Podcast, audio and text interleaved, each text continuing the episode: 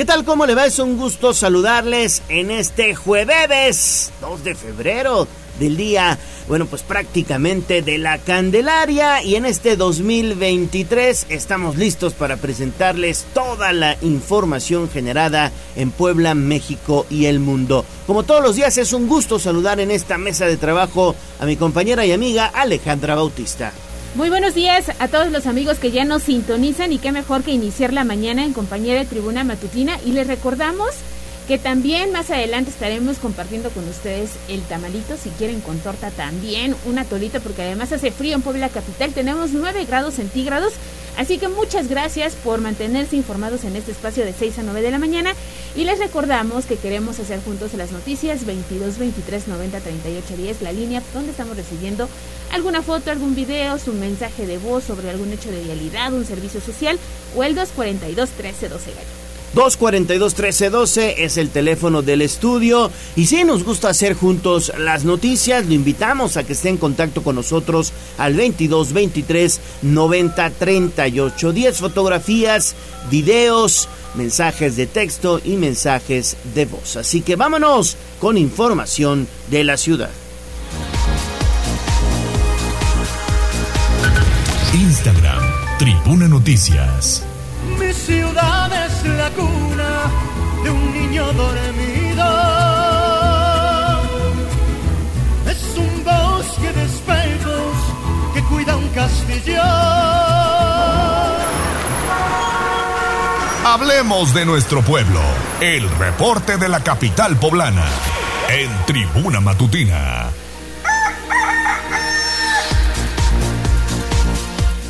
Estamos de vuelta en Tribuna Matutina y listos para presentarles toda la información. 6 de la mañana con 9 minutos. Vamos a hacer enlace con Pilar Bravo porque no se permitirán disturbios en manifestaciones o protestas en contra de la verificación vehicular. Así es, Pili, ¿cómo estás? Te saludo con gusto. Muy buenos días. Gracias, Gallo. Muy buenos días. Bueno, pues así es. Ayer el gobernador del estado, eh, Sergio Salomón Céspedes, aseguró que el gobierno del Estado no permitirá disturbios ni alteraciones al orden ni a los derechos de tercero. Nadie necesita intermediarios para dialogar con la autoridad y pidió que nadie se deje engañar. Las puertas del gobierno están abiertas y no necesita que nadie hable en su nombre. Hizo un llamado, eh, y este es un poco largo, pero es importante escucharlo resplendoría en dos vías. Lo primero es señalar que están haciendo las investigaciones conducentes para deslindar responsabilidades y si las investigaciones llegan a resultados eh, de acuerdo a lo que se mostraron en las imágenes, por supuesto que estaremos entrando en un tema de capacitación y de sanciones contra cualquier servidor público que haya cometido actos de violencia o de uso medido desde de la fuerza. Segunda, es fundamental comentar que nuestra capacitación en todos los ámbitos, sobre todo en las fuerzas policiales, en materia de derechos humanos es una constante. Lo vamos a seguir haciendo y lo haremos de una forma fundamental, siempre privilegiando el tema de la ciudadanía. Buscamos que todo tipo de sanción tenga que ser siempre correctiva, siempre en tema positivo y buscar que este tipo de acciones no vuelvan a suceder. Pero también por otro lado es fundamental señalar que del lado de los manifestantes se siguen las investigaciones porque hemos decidido levantar las denuncias pertinentes en ambas vías para asumir nuestra responsabilidad, pero también para quien está generando este tipo de conductas vandálicas y disturbios que pudieran ser constitutivos de un delito o falta administrativa. Llegado el caso, se procedería en contra de todos los responsables. Quiero dejar claro que como gobierno tenemos clara nuestra convicción de dialogar, y atender las inquietudes de todas y todos, pero no toleraremos disturbios ni alteraciones al orden que afecten las vías de comunicación o los derechos de terceros. A los manifestantes y a toda la ciudadanía en general quisiera decirles con total claridad y contundencia, nadie necesita de intermediarios para dialogar con el gobierno. Y bueno, pues el gobernador dijo, no se vale encender el cerillo y esconder la mano, porque una vez que se prende la paja, ya no saben cómo apagarla. al referirse a la agresión ocurrida ayer, antier, perdón, a las puertas de Casaguayo por los manifestantes en contra de la verificación. Pidió, pues, no repetir estos vicios del pasado, donde personas se autonombran representantes de causas sociales para lucrar con la necesidad de la gente. Por eso recomendó no dejarse utilizar. Pues esa fue el, la respuesta que tuvo ayer el gobernador respecto a los hechos. También se dio a conocer por parte del secretario de Seguridad Pública, Daniel Iván Cruz, eh, pues la evolución que tuvo el elemento de la policía que eh, pues lamentablemente sufrió daños, una agresión eh, el día de los hechos y que fue hospitalizado en el ISTEP. Afortunadamente fue evolucionando bien y también el gobernador lamentó pues la agresión a una compañera fotógrafa que también resultó afectada ese día. El reporte de estos hechos. Gracias Pili, muy completo este reporte y claro que bueno, pues evidentemente no se debe permitir la manipulación de estas personas que los llevan a participar en estas manifestaciones. Seguimos contigo, Pili. Y de esta declaración que dio el gobernador eh, Sergio Salomón Céspedes Peregrina, nos vamos a Tepeyagualco, donde también pues encendieron los ánimos en contra de la presidenta municipal y de regidores, Pili. Sí, fíjate que en el municipio de Tepeyagualco de Cuauhtémoc se registró primero un incendio en el cerro de la población, donde fue sofocado por los vecinos de la comunidad. Sin embargo, causó molestia que no se haya permitido la participación de otro grupo de habitantes.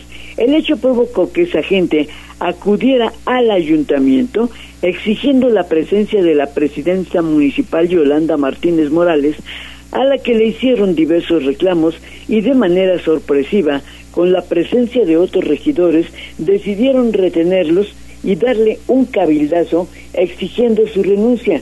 Por varias horas estuvieron retenidos, por lo que se tuvo que pedir el apoyo tanto de la Secretaría de Seguridad Pública y de Gobernación del Estado para poder rescatar a todos los regidores y a la presidenta municipal que incluso tuvo un desvanecimiento. De estos hechos habló también el secretario de Gobernación Julio Huerta.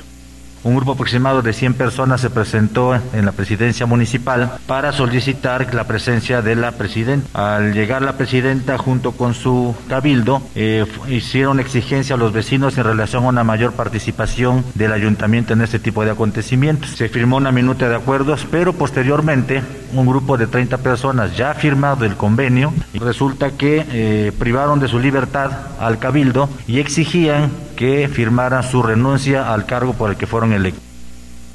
Y bueno, ante esta situación, repito, tuvo que intervenir tanto seguridad pública como gobernación, pues señalando primero que el cabildazo pues no tenía razón de ser y la presidenta municipal asumió el cargo tratando de nueva cuenta pues de dialogar con las personas que son opositoras desde las pasadas elecciones y que no la quieren en el ayuntamiento.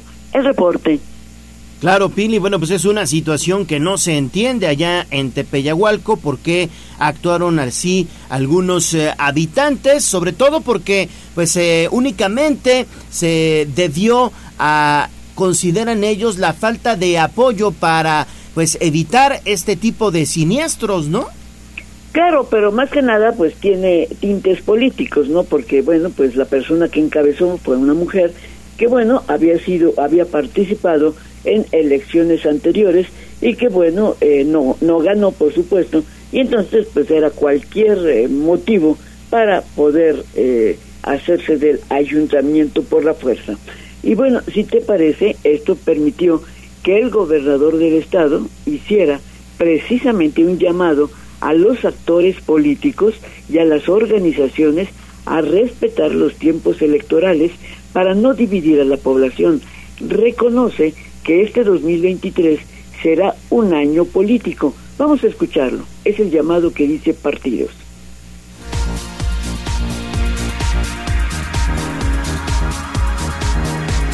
Estar dividiendo al pueblo, no generando progreso y solamente levantando especulación. No se vale hacer otro tipo de situaciones en donde lo único que se genera es inestabilidad y a quien se afecta es al pueblo en general. Por eso el llamado es respetuoso, pero también muy firme a todos los actores políticos a que se conduzcan con verdades, con compromiso, con ofertas propias, llegados los momentos en que marca la ley.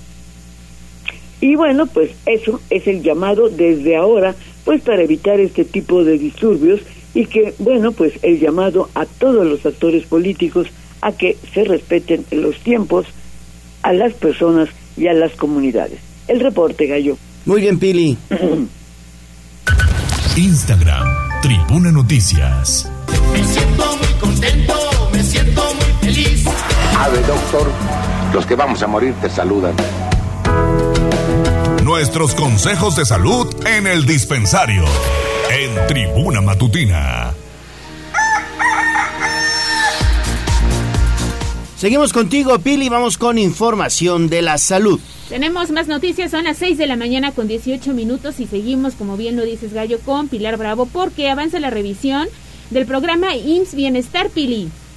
Así es, fíjate que, bueno, pues después de la visita eh, que realizó el lunes, tanto el secretario de Salud, Jorge Alcocer, y el director del Seguro Social, Zoe Robledo, para, eh, pues, meter o querer incorporar al Estado de Puebla al programa federal IMSS Bienestar, el gobernador del estado explicó en qué consistió esta reunión de trabajo con los funcionarios federales por parte de Sober Robledo, donde traen un programa de avanzada muy, muy importante y muy interesante. Es una reunión en donde se pudo dar cuenta de cuál es el programa que tiene el IMSS y también vino el director del INSABI, donde dimos cuenta de cuáles son y deben de ser las temporalidades para el tema de médico. Podemos calificar esto como una gran reunión.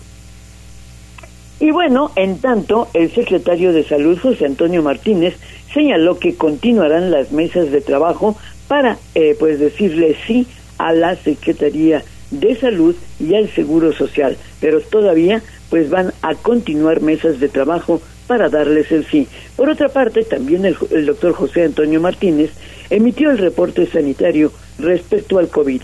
187 nuevos casos, una población activa de 1.745, así como 39 enfermos hospitalizados, de los cuales 8 tienen ventilación y no hay defunciones.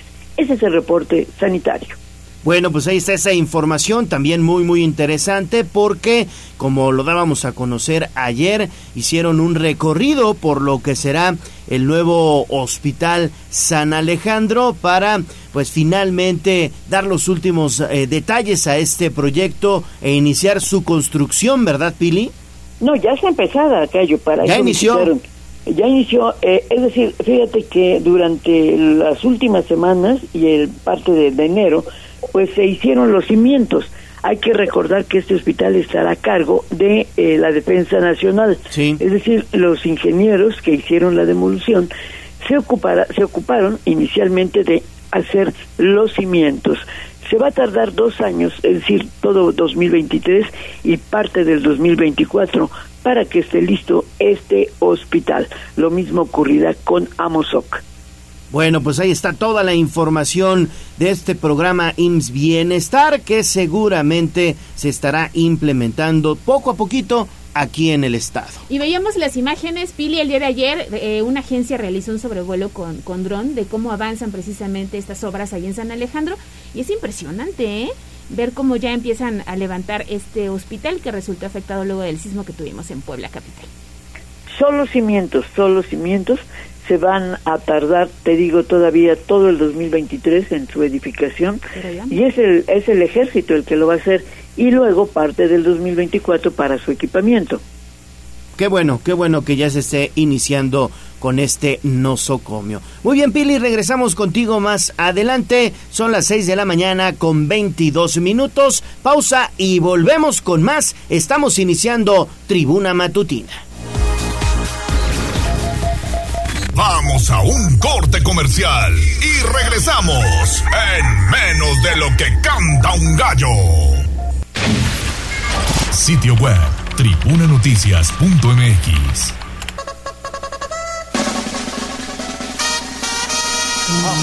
Más allá del pueblo y la zona conurbada. ¿Qué pasa en nuestras localidades vecinas? En Tribuna Matutina. 6 de la mañana con 25 minutos. Bueno, pues que pase en nuestras localidades vecinas. Hacemos enlace con Liliana Tecpanecatl que tiene información muy importante porque el gobierno federal anunció inversión en el aeropuerto de Huejotzingo. ¿No es así, Lili? Te saludo con gusto. Buen día. Gracias, Gallo. Muy buenos días. También te saludo con gusto. Sí, Angélica Alvarado Juárez, presidenta municipal de Huejotzingo, dio a conocer que durante este año el gobierno federal invertirá entre 130 y 140 millones de pesos en la rehabilitación de la pista de aterrizaje del Aeropuerto Internacional Hermano Cerdán, y en una segunda etapa, este mismo año, se iniciarán además los trabajos de rehabilitación de la sala de pasajeros y este proyecto implica una inversión superior a los 200 millones de pesos. La alcaldesa dijo que solo es cuestión de días para que las obras inicien. Escuchemos donde estamos hablando de una inversión alrededor de los 130 a 140 millones para la rehabilitación de la pista de aterrizaje. Solamente estamos a la espera de que el director, o bueno, en este caso el administrador del aeropuerto, nos indique cuándo propiamente se va a dar el banderazo a estas obras, porque también en otra segunda etapa este año se va a hacer la rehabilitación de la sala de pasajeros. Estamos hablando de una inversión que va a ascender a los 200 millones de pesos de gobierno federal. Este proyecto, comentó la presidenta, abonará al plan del fallecido gobernador Miguel Barbosa de explotar el potencial del aeropuerto de Ojotzingo como una terminal de carga y si ello se consolida el desarrollo para el municipio será importante. Las obras mejorarán la cara del aeropuerto y sus condiciones de operación, pero también generarán derrama económica para la región. Hay que recordar que de acuerdo al último reporte de Aeropuertos y Servicios Auxiliares, ASA, la terminal de Puebla fue la segunda con mayor crecimiento en operaciones y pasajeros durante el 2022. Es el reporte. Es justamente lo que te iba a, comentar, mi estimada Lili. El aeropuerto de Puebla afortunadamente va con un crecimiento continuo. Ha tenido muchas, muchas operaciones en el servicio de pasajeros y hoy lo pretenden consolidar como uno de los aeropuertos más importantes para vuelos de carga, ¿no? Sí, efectivamente, ojalá después de todo, pues sí se tomen las acciones que son necesarias para conseguir este objetivo, sobre todo, eh, Gallo, teniendo en cuenta que, bueno, pues la ubicación del Estado es estratégica y en el caso particular también del el municipio de Huejotzingo, bueno, pues sabemos que todavía tiene bastante potencial también para seguir alojando empresas. Ayer la propia alcaldesa recordaba que, bueno, pues este esta localidad aloja el 25% del total de los parques industriales en Puebla, entonces la verdad es que es bastante atractivo este plan. Ojalá finalmente se consolide, Gallo. Así es, estas son buenas noticias. Seguimos contigo, Lili. Y ya que estamos hablando de Huejotzingo, oye, se anuncia una inversión pues bastante importante para construir una nueva sede de la Cruz Roja allá precisamente en esta demarcación. Y Ale, fíjate que el gobierno municipal de Huejotzingo ha comenzado a trabajar en el proyecto de construcción de una nueva sede para la delegación de la Cruz Roja. Actualmente este organismo solo cuenta con servicio de urgencias. La obra implica una inversión inicial de hasta 10 millones de pesos. El objetivo es contar con instalaciones en donde pueda ofrecerse además consulta de primer nivel, así lo explicó la alcaldesa Angélica Alvarado, quien indicó que ya se ha localizado el predio en donde podría dirigirse esta obra y ahora será necesario buscar fuentes de financiamiento. Vamos a escuchar. Invertir en un proyecto de construcción donde no solamente sea la atención de urgencia, sino que también ellos sumen esfuerzos en tema de consulta eh, de primer nivel. Actualmente el inmueble que tienen es muy pequeño, muchos lo conocen, está sobre eh, la carretera federal, cuarto barrio, rumbo a San Martín Texmelucan, y que se ha revisado el tema de un predio nuevo para que se pueda construir. En su momento, pues bueno, hemos invitado a empresarios de la región para que puedan eh, apoyar también en este proyecto, ¿no? Este miércoles la presidenta encabezó la entrega de una ambulancia a la Cruz Roja, delegación Huejotzingo, con una inversión de 1.3 millones de pesos. El vehículo fue donado por una empresa de la iniciativa privada gracias a las gestiones del ayuntamiento. Alvarado Juárez indicó que la unidad se suma a las otras dos que ya operan en el municipio por parte de la Cruz Roja y llega en un momento muy oportuno pues con la celebración del carnaval el municipio recibirá a más de 100 mil personas en solo cuatro y es importante prever cualquier emergencia. Es el reporte. Importante prever cualquier emergencia y más en el carnaval donde pues año con año hay personas lesionadas por la gran cantidad de pólvora que se utiliza en esta actividad, en este carnaval de Huejotzingo. No, y además hay que decirlo, Huejo también ha tenido un crecimiento importante, toda la gente que hoy pues requiere de sus servicios de salud y se está pensando hoy en atenderlos a través de la Cruz Roja. De la Cruz Roja, de la Cruz Roja y también Lili, hay un hospital allá, ¿no? En Huejotzingo. Sí, efectivamente tienen un hospital, el antiguo hospital, como le denominan allá, ya lo conocen.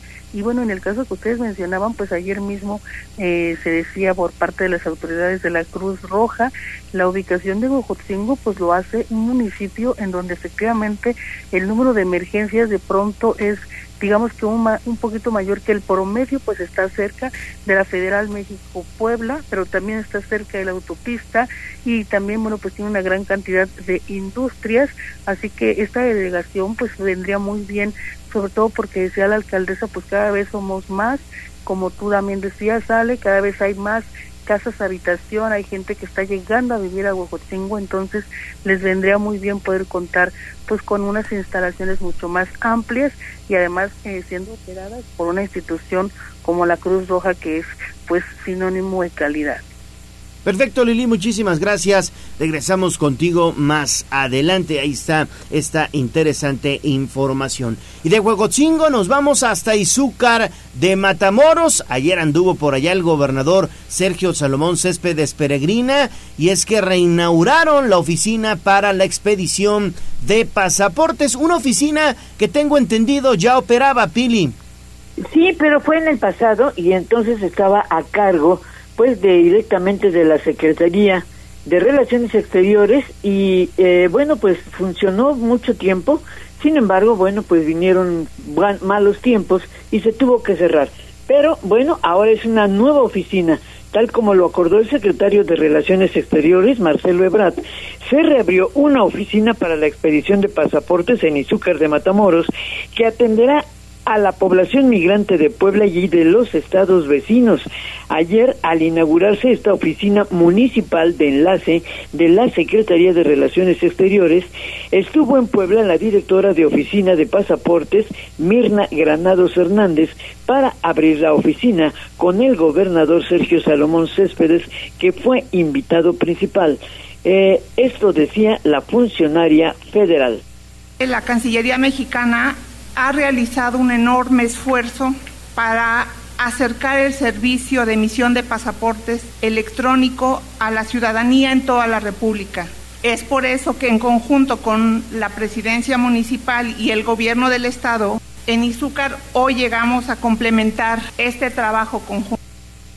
Por su parte, la presidenta municipal Irene Olea Torres, quien asumió la creación y correrá los gastos de la oficina a la administración, destacó los beneficios de ahorrar a las personas eh, llegar a México o a Puebla para poder tramitar sus pasaportes. Decía, esta oficina beneficiará directamente al sector poblacional de familiares de migrantes que actualmente radican en los Estados Unidos de América, ya que los migrantes son un motor económico para las familias que radicamos aquí en México. Y por eso, bueno, pues se les acerca este servicio, dijo el gobernador Sergio Salomón, al agradecer al Ayuntamiento de Izúcar de Matamoros para poder concretar la apertura de estas oficinas, pero también a la Secretaría de Relaciones Exteriores por dar una respuesta muy rápida. Decía, sin duda en Puebla mucha gente tiene necesidad de pasaporte, pero en todas nuestras regiones donde tristemente nuestros hermanos tienen que emigrar, era necesaria una política pública de este tamaño en donde los servicios se acerquen a la gente que más lo necesita. Donde se pueda ahorrar, donde busquemos que se dé trato de iguales a nuestros paisanos. Y bueno, además de inaugurar la oficina de pasaportes, el gobernador realizó una gira intensa por esa zona para inaugurar la construcción de una unidad de docencia y rehabilitación general de edificios de la Universidad Tecnológica de ese municipio y luego entregó obras y servicios bienestar. El reporte gallo de esto. Perfecto, Pili, pues importantísima esta oficina que se reinauguró ayer allá en Izúcar de Matamoros, porque eso vendrá a despresurizar la oficina de Puebla, que está bien, bien saturada en esta expedición de pasaportes. Sobre todo por las, eh, porque ves que ahora se tiene que pedir cita, ¿no? Y entonces, bueno, pues el promedio a veces es, eh, bueno, en general debe ser por lo menos de 200 personas por día. Y bueno, pues a veces eso es insuficiente, ¿no? Y entonces la gente tarda mucho, pues para que le den su, su cita.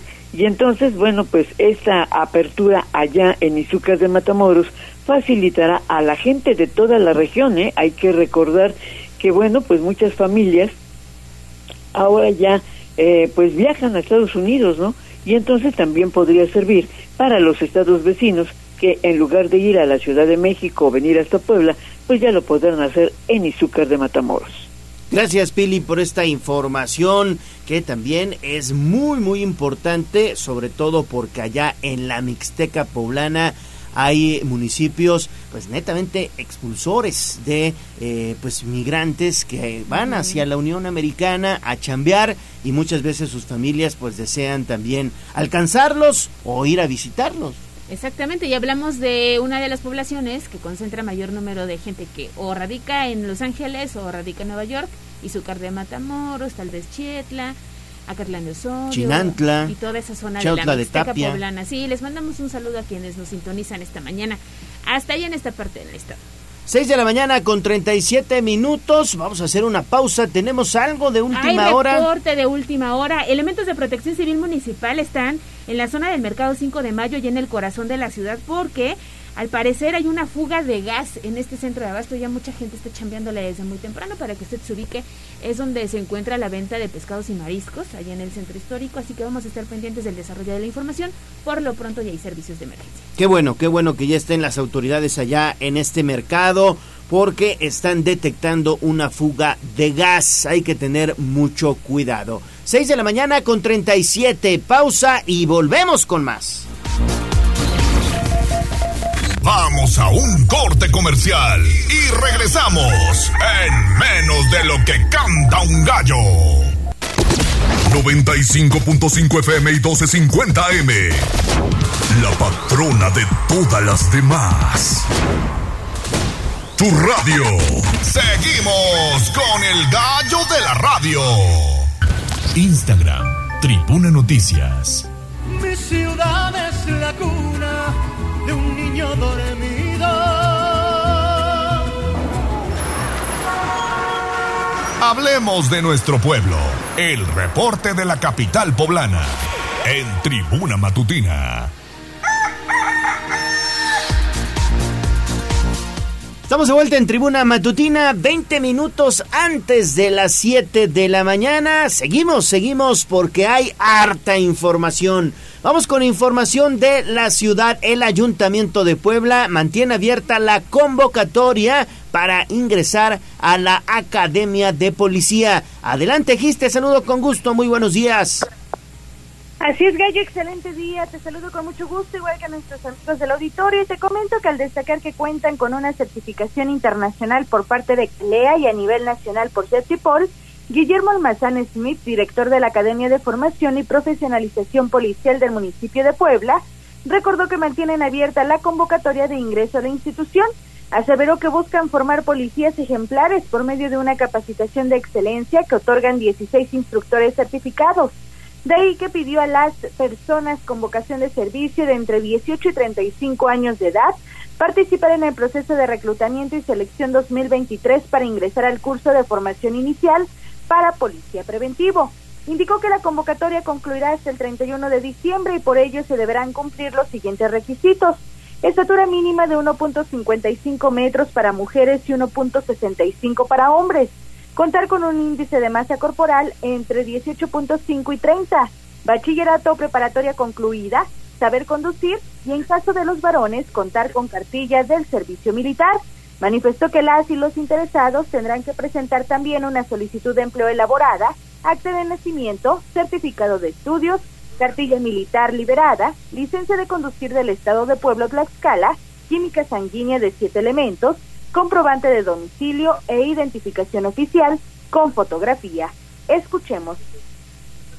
Lo que buscamos en esta academia es servir y proteger a la ciudadanía para alcanzar la paz y tranquilidad de la población. Estas son las prioridades de la Secretaría de Ciudad Ciudadana. La Academia de Formación y Profesionalización Policial del municipio de Puebla es la institución que tiene como objetivo formar a los futuros policías que logren garantizar el cumplimiento de esta visión.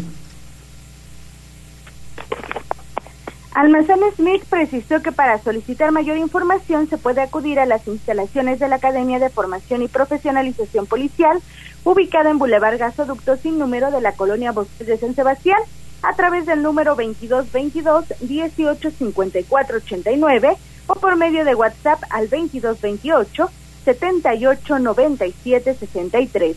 La información, Gallo. Muy bien, Gis, muchísimas gracias. Aguántanos tantito, por favor, porque tenemos ya a David Becerra. Tenemos información de última hora. David Becerra está patrullando las calles de la ciudad y te encuentras desde Forjadores. ¿Qué pasa en ese punto, David? Buenos días. Ale Gallo, los saludo con muchísimo gusto y a todas las personas que nos escuchan en este jueves. Sí, nos encontramos en eh, Boulevard Forjadores, precisamente con dirección hacia Cholula, justo en el entronque que viene desde el periférico. Y es que hace unos minutos reportaban que había un coche abandonado junto a una persona que se encontraba tirado. Todo parecía que había sido un atropellamiento y la persona responsable se había dado a la fuga. Sin embargo, ya encontramos el hecho Gallo Ali platicando con los elementos estatales que abanderan el sitio. Fueron dos hechos por eh, pues separado. El hombre que estaba tirado sí había presentado golpes, sin embargo no por parte del vehículo. Tenía heridas en la cabeza y comentan que probablemente había sido por alguna riña provocada durante la madrugada. Eh, al lugar llegó una ambulancia del sistema de urgencias médicas avanzadas que le prestó pues los primeros auxilios y sin embargo no tuvo que realizarse un traslado a ningún hospital. En, el, mismos, en el mismo sitio, en un radio de no más de 30 metros, un vehículo eh, pues chocó contra la barra de contención, eh, dañando la parte de enfrente de su vehículo. Eh, por lo que, bueno, eh, decidió dejarlo abandonado. Es un color, es un automóvil particular, último modelo. Eh, sin embargo, bueno, decidieron dejarlo en el lugar, por lo que una grúa ya llegó al sitio, lo removió de este entronque, pues este lugar es muy, son, simplemente es de un solo carril y estorbaba pues bastante.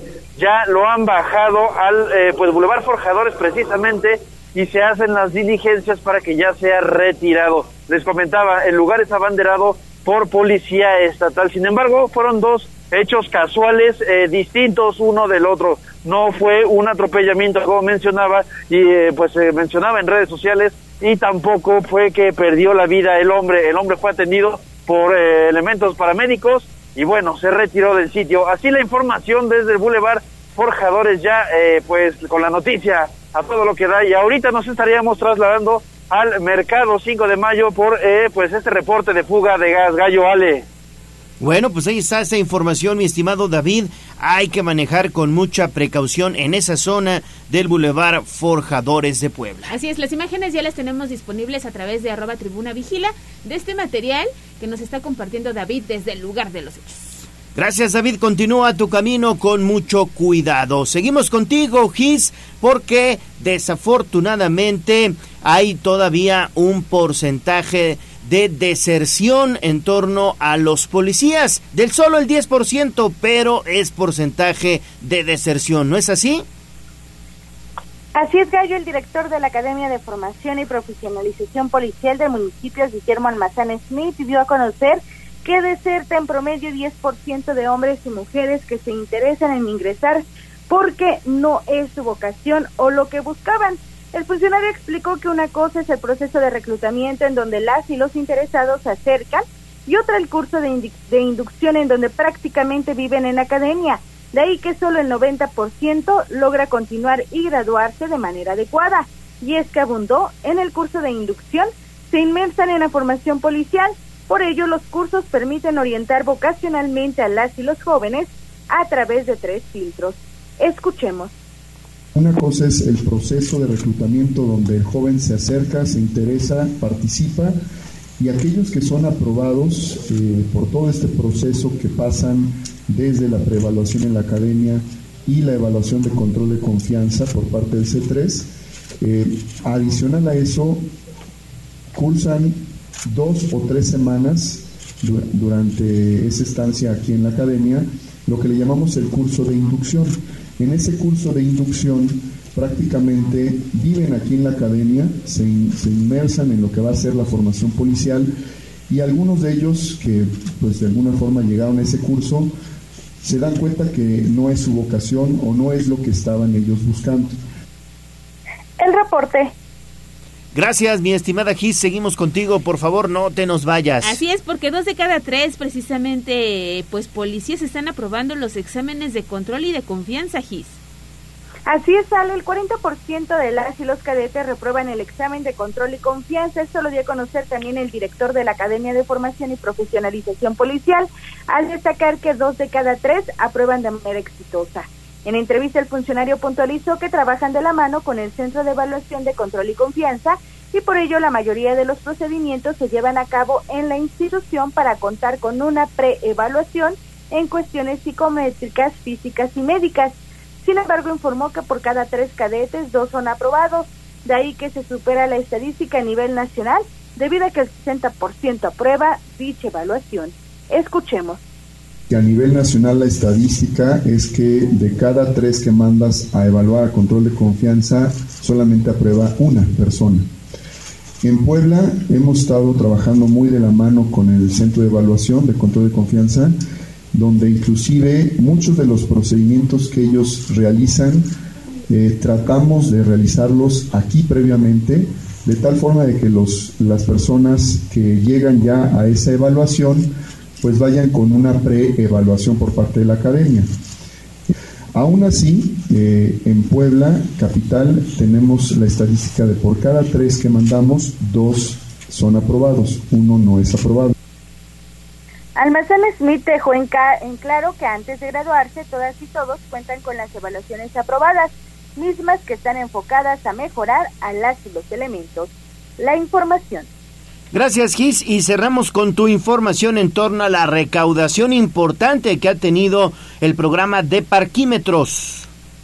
Y es que Gallo, un total de 17 millones 906 mil 584 pesos ha logrado recaudar el Ayuntamiento de Puebla, esto precisamente en seis meses de la puesta en marcha del sistema de estacionamiento rotativo parquímetro y por el concepto de multas e ingresos del sistema.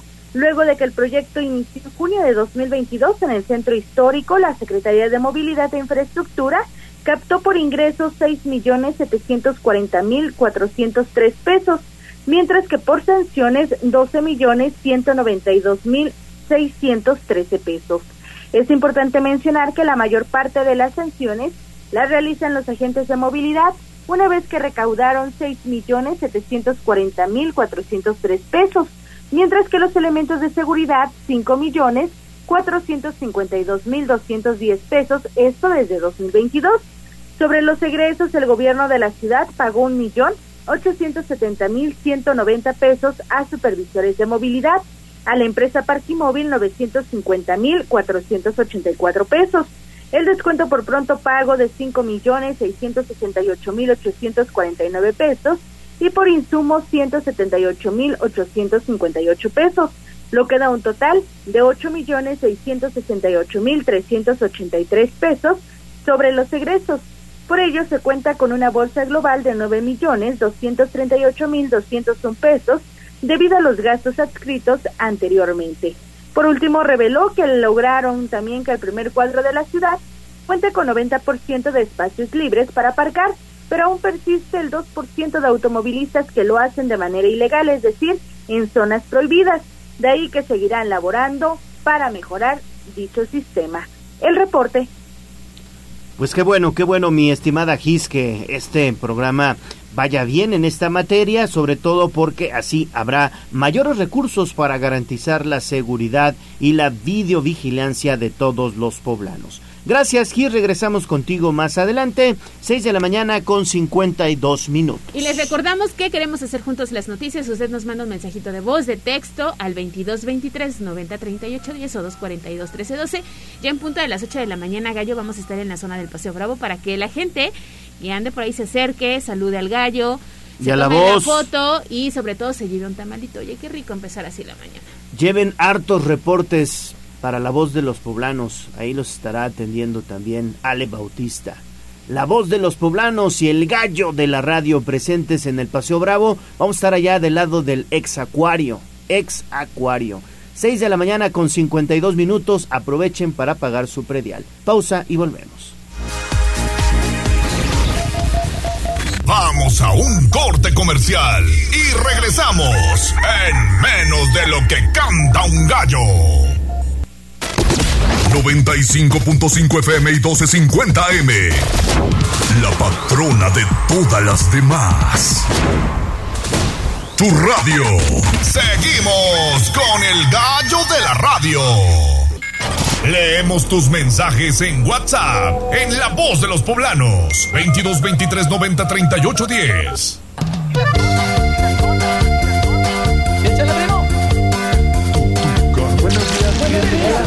Esta es la voz de los poblanos. En Tribuna Matutina también te escuchamos.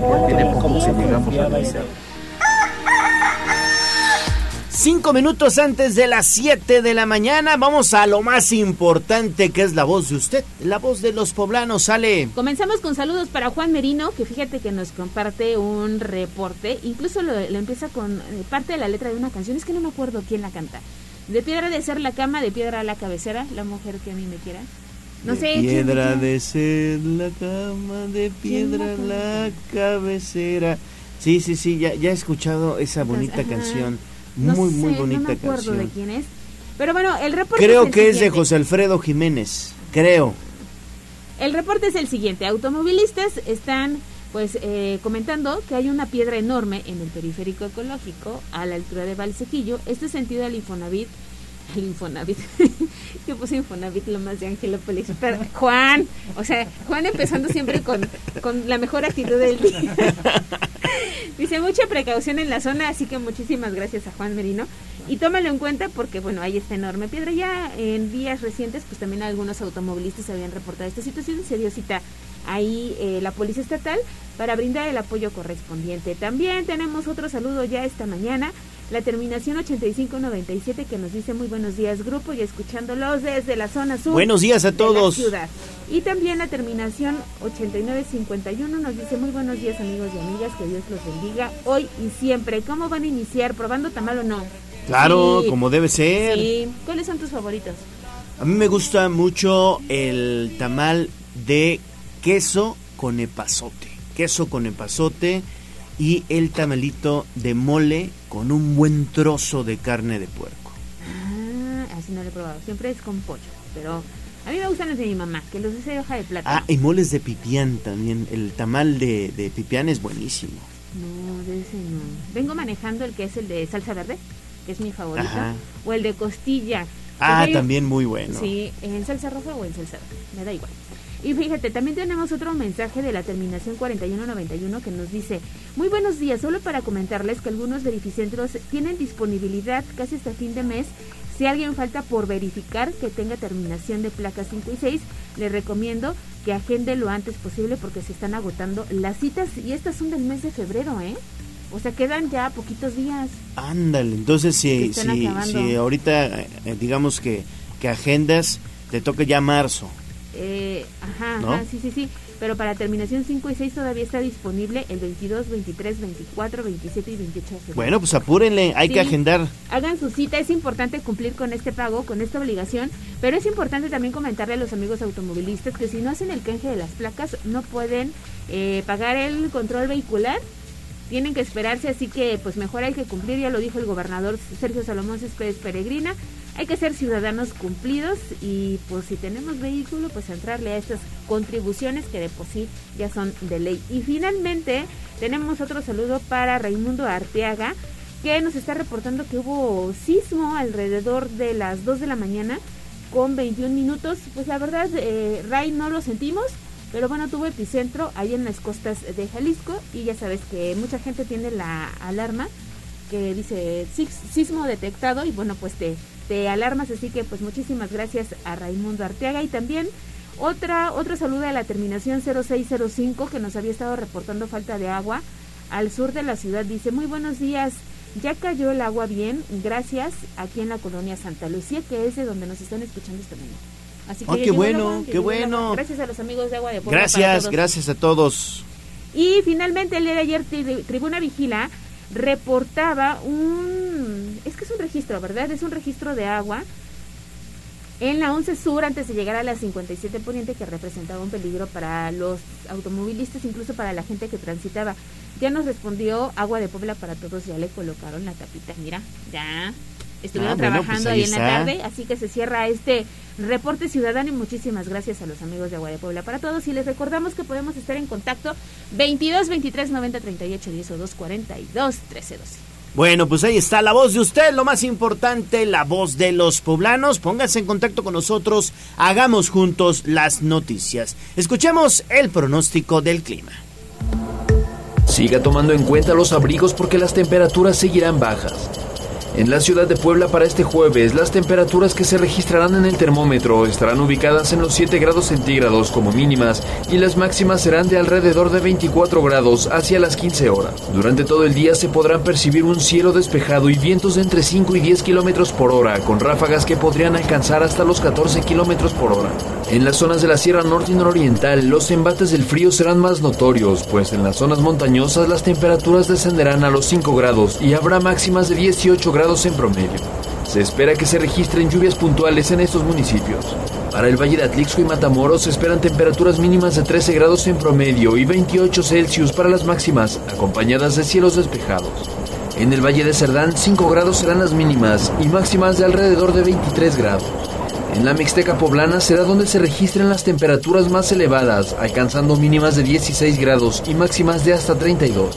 Por su parte, en la zona de la Sierra Negra, 10 grados serán los promedios de las temperaturas más bajas y 26 los más elevados, teniendo cielos parcialmente nublados. Para Tribuna Noticias, David Becerra.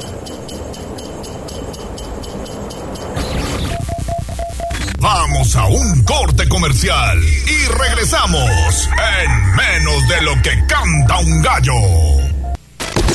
95.5 FM y 1250 M. La patrona de todas las demás.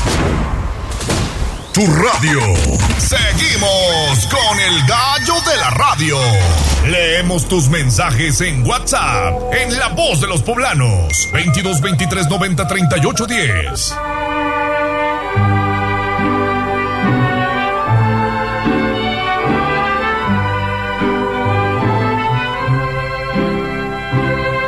En la fresca y perfumada mañanita de tu santo, recibe mi bien amada la dulzura de mi canto.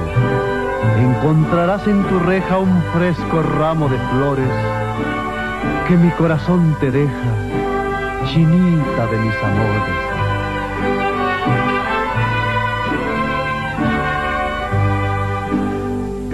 Estas son las mañanitas que cantaba el rey David a las muchachas bonitas se las cantamos aquí.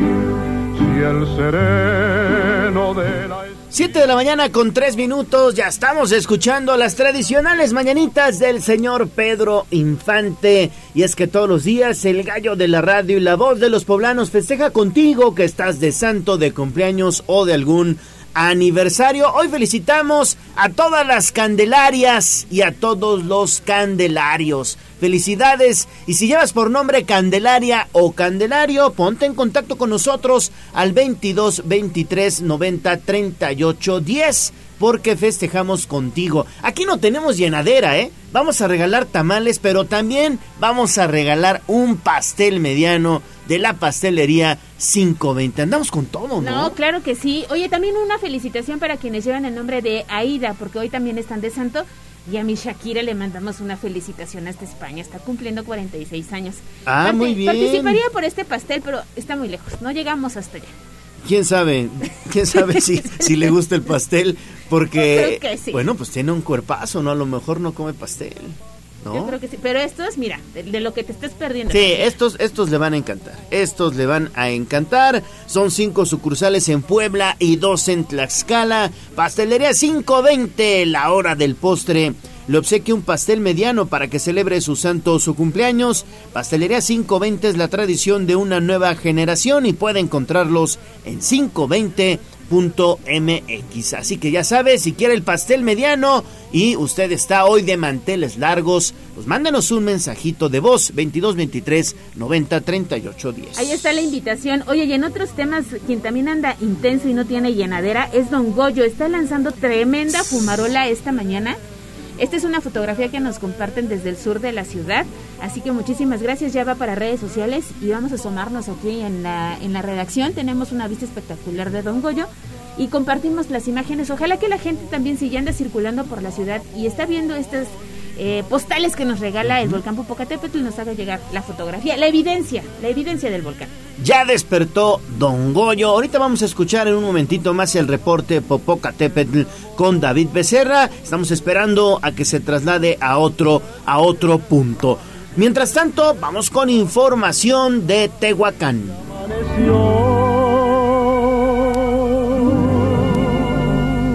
Ya los la luna ya. Sitio web.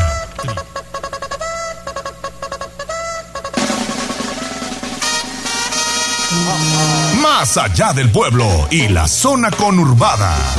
¿Qué pasa en nuestras localidades vecinas? En Tribuna Matutina. Es tiempo de escuchar el reporte de lo que tenemos desde la zona de Tehuacán con Servando Medina cuando son las 7 de la mañana con 6 minutos. Alejandra Bautista, Leonardo Torija, ¿qué tal? Buen día. Les saludo en esta mañana desde Tehuacán.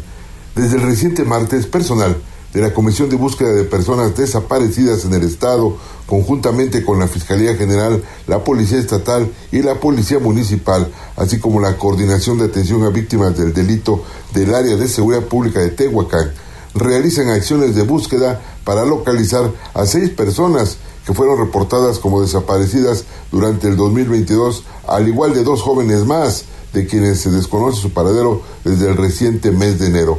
El área de atención a víctimas del delito de seguridad pública tan solo el año pasado emitió alrededor de 153 boletines de búsqueda de personas, esto luego de que sus familiares los reportaron como desaparecidos, en donde solo 17 personas, en su mayoría hombres, aún no se consigue dar con su paradero, por lo que continúan las acciones de su búsqueda. En tanto, durante el enero del, 200 del 2023 se presentaron ya ocho casos de personas no localizadas, de las que seis ya aparecieron, pero es en una de las situaciones la víctima fue encontrada sin vida y solo dos jóvenes mujeres de entre 19 y 24 años aún no se han podido ubicar. Ante esta situación, la coordinadora de atención a víctimas del delito, Alejandra Aidet Martínez Ramírez, destacó que se han retomado las acciones por parte de la célula de la Comisión de Búsqueda de Personas en el Estado y otras dependencias para lograr eh, localizar a estas personas desaparecidas en el 2022, siendo en estos momentos seis, pero se estarán sumando otros casos más.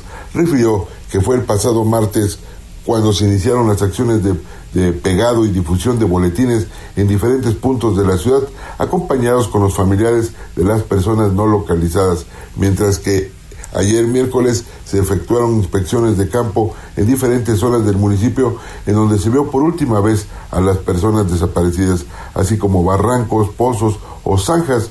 En tanto, se espera que hoy jueves ya se concluya la jornada de búsqueda. Martínez Ramírez expresó que este tipo de búsquedas son importantes, pero también contar con el apoyo de la ciudadanía por si tiene algún dato que lleve a la localización. En tanto, la Fiscalía General del Estado investiga si estas personas desaparecidas podrían estar relacionadas con la posible comisión de otro delito. Por otra parte, les comento que un promedio de 50 comerciantes de diversos productos se manifestaron en la Junta Auxiliar de San Nicolás Teticintla, recalcaron que es excesivo el cobro que las autoridades subalternas les quieren hacer para instalarse durante la celebración del carnaval de esa localidad y que comienza mañana viernes y termina el próximo miércoles. La inconformidad se debe a que el año pasado, por colocar sus puestos durante esta festividad, les cobraron 250 pesos por metro cuadrado, pero ahora les dijeron que el costo va a ser de 350 a 500 o más, dependiendo de la dimensión del espacio que ocupen, situación en la que no están de acuerdo. Aseguraron que a pesar de que buscaron dialogar con el alcalde auxiliar, no lo han podido hacer y no les dan una respuesta del motivo del incremento tan caro, por lo que eh, esas personas no están dispuestas a pagar esta cantidad. Añadieron que son comerciantes de ferias que ofertan postres, antojitos y algunos juegos como son canicas, globos, siendo estos dos últimos giros a los que más se les quiere incrementar debido a que el espacio que ocupan es mayor. En su caso, el comerciante Ernesto Sánchez dijo que a él, a él le comentaron que tendría que pagar 500 pesos por metro cuadrado porque ocuparía 15 metros, ya que cuenta con la venta de churros, globos y canicas, pero considera que no es justo lo que les quieren cobrar porque los espacios no son en el centro de Tehuacán. Lleva 40 años trabajando durante los carnavales de San Nicolás Teticita, pero este año es cuando realmente las autoridades subalternas les han elevado más los costos y además también existe una nueva distribución en donde tiene mejor ubicación los puestos de comida. Los inconformes dijeron que esta justificación del aumento en el costo se debe a que ahora tendrán incluido el servicio de recolección de basura y otros más, además de que se espera el arribo de más personas por, por los eventos artísticos que se efectuarán durante este carnaval. Varios mencionaron que optará mejor por retirarse y no participar este año en esta festividad, mientras que otros señalaron que igual van a ver la posibilidad de mejor participar en la feria del municipio de San Gabriel Chirac.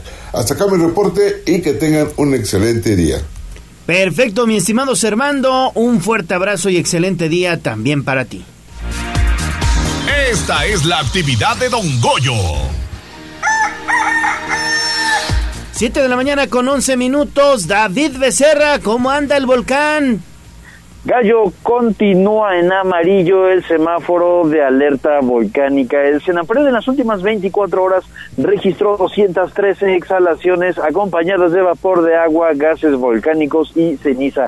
Asimismo, se contabilizaron 16 minutos de tremor de alta frecuencia y además una explosión menor registrada ayer a las 7:48 hora local, todo esto mientras estábamos en, transmisión. También se detectaron dos sismos gallo volcanotectónicos a las 17.55 y a las 20.20, a las 20.12 y eh, pues todo esto en la hora local del día martes, ya hacia la tarde noche del día martes, gallo, con magnitudes de 2.1 y 2.5 respectivamente. Toda esta actividad continúa dentro de los pues parámetros establecidos de amarillo fase 2 del volcán Don Goyo Gallo. Muy bien, David, muchísimas gracias. Le decía a nuestros amigos radioescuchas hace unos momentos que andabas en traslado. ¿Ya llegaste a tu destino? Estamos ya en el mercado 5 de mayo, Gallo, justamente ubicado en la 18 Poniente y el cruce con la 5 Norte. Fíjate que ya se ha levantado esta movilización por parte de Protección Civil y han pues liberado las calles al tráfico. Ya estuvimos platicando con algunos de los locatarios que ya comienzan a montar sus puestos y sí, en efecto comentan que el problema estuvo en una de las llamadas cochinas de gas donde pues se percibía un olor pues precisamente a este combustible, por lo que pues los locatarios igualmente hicieron el llamado al pues eh, número de emergencias, Gallo, por lo que Protección Civil arribó al sitio, sí generó un acordonamiento de seguridad y comenzaron con las labores. Sin embargo, todo esto fue muy rápido. Comentan que eh, Protección Civil llegó alrededor de las 6.20 de la mañana y comenzó con las labores de mitigación de riesgos y aproximadamente 40 minutos después, pues eh, decidieron que ya no había ningún riesgo mayor a la población que aquí se encuentra y pues levantaron el cerco de seguridad, el acordonamiento, porque habían cerrado precisamente la circulación de la 18 Poniente a la altura de la 5 Norte, como te comentaba. Ya ahora ha vuelto a la normalidad, todos están trabajando, montando sus puestos cotidianamente, pues porque pues durante el día se ve bastante, bastante afluencia de gente en este sitio ah, que viene a comprar precisamente pues sus, sus compras, gallo. Entonces ya no hay ningún riesgo, la vialidad ya está reabierta y sí generaron una mitigación de riesgos a una cochina aquí en el mercado 5 de mayo, gallo. Muy bien, David, muchísimas gracias y regresamos contigo más adelante. Afortunadamente ya no hay riesgo. Así es, podemos estar tranquilos. Habrá tamales y habrá venta este 2 de febrero. Gracias. Sin ningún problema. Gracias, David. Gracias, David. Y vamos ahora con Abigail González. Son las 7 de la mañana con 14 minutos. Porque hablábamos hace un momento de Don Goyo. Bueno, pues no hay investigaciones ni sanciones para esta persona que subió el cráter del volcán Popocatépetl. Adelante, Abby. ¿Qué tal, Ale Gallo, amigos del auditorio? Efectivamente, pues es que se ha informado que ninguna autoridad investiga a el youtuber Héctor Pagamix, quien se ha especializado en grabar imágenes de volcanes activos, entre ellas pues la que realizó al Popocatépetl. Y es que fuentes de la Fiscalía General informaron que no tienen investigaciones pues en contra de la gente que ha logrado subir al Popo para posteriormente pues subir estas a sus redes sociales y es que recordemos que el caso más reciente es el de Héctor Pagamix, quien en su canal de YouTube muestra las imágenes de un ascenso hasta el cráter de Don Goyo el pasado noviembre y pues en dos días pues alcanzó los 16 mil visitas. Y es que las fuentes consultadas explicaron que el motivo por el que se investiga a las personas que se arriesgan a realizar esos trabajos es muy simple y es que esa actividad no está tipificada como delito, ni siquiera como una infracción o falta administrativa. Y es que tras exhibirse el video de Héctor, quien presuntamente se llama Héctor Alfonso, el secretario de Gobernación, afirmó que la Secretaría de la Defensa Nacional investigaría el caso ante el presunto uso de insignias militares que portaba el montañista y dos personas que lo acompañaban. Sin embargo, voceros de la dependencia federal negaron estar haciendo pues esa pesquisa. Y es que tanto el Centro Nacional de Prevención de Desastres como la Coordinación Nacional de Protección Civil tampoco cuentan con las facultades para investigar y menos sancionar a las personas que se graban en el cráter del Popo. Y es que con el apoyo de especialistas, científicos e investigadores de diferentes instituciones, ambos organismos están pues realizando un monitoreo las 24 horas del día. Y es que a partir de su trabajo explicaron las fuentes consultadas que se realiza la recomendación para, la, para que la población no se acerque a un radio de 12 kilómetros, por lo que la recomendación es que si la gente lo respeta o no respeta, pues ellos asumen su riesgo. Es la información que tenemos. Muy bien, Avi, muchísimas gracias. Oye, fíjate que estoy viendo porque también este material se compartió a través de TikTok, donde Héctor pues está muy activo. Suma más de un millón de reproducciones, tiene 534 comentarios y la mayoría de ellos, pues la gente le recrimina que pone en riesgo precisamente a personal de protección civil, se pone en riesgo también él, porque imagínate que en un momento pues hace erupción. Él dice, Héctor escribió, el volcán tiene un tiempo de recurrencia y por lo regular hace erupción en la noche. Pues ahorita son las 7 con 17 y ya tenemos una fumarola. Así que de verdad que respete el radio de 12 kilómetros que ha dispuesto el Senapret. Bueno, pues sí, hay que respetar esto porque no hay que arriesgarnos ni poner en peligro, en peligro, perdón, nuestra vida, ni tampoco si nos pasa algo poner en peligro la vida de terceros, en este caso de los rescatistas. Bueno, pues ahí está, vamos a hacer una pausa. Mientras tanto, mientras tanto quiero decirles que hay un sitio donde usted puede acudir en caso de que falle su oficina móvil. ¿Ya fueron ustedes? No hemos ido. Ya, ya en estos días, porque además ya es quincenita, pero después de los tamales. Ya podemos cambiar la carcasa del teléfono celular de Tribuna Vigila, ya podemos cambiar la carcasa de en las redes sociales, de la tablet. ¿Y saben dónde pueden hacerlo? ¿Saben dónde pueden hacerlo? En laboratorio celular. Esa es la mejor opción. Ahí apapachen a su teléfono. Tienen, fíjense, fundas, micas, cargadores, carcasas y todo un servicio de laboratorio para los teléfonos celulares. Es un servicio express, no se van a quedar incomunicados días. Inmediatamente llegan con su teléfono, se hace el diagnóstico y lo comienzan a reparar. Aparte es una empresa muy seria que tiene también sucursales en el sureste mexicano, allá en Mérida, Yucatán. Laboratorio Celular les atiende en Cruz del Sur, frente a la caja 18 del supermercado. También están en Plaza San Diego, a un costado de las escaleras eléctricas o en Lomas de Angelópolis, ahí en Plaza Arcángeles, saliendo del Chedraui Selecto. Puede encontrarlos en Facebook como Laboratorio Celular. Y si dicen que escucharon este mensaje aquí con el gallo de la radio, les van a dar un obsequio. Así que láncense para allá, Laboratorio Celular. Pausa y volvemos.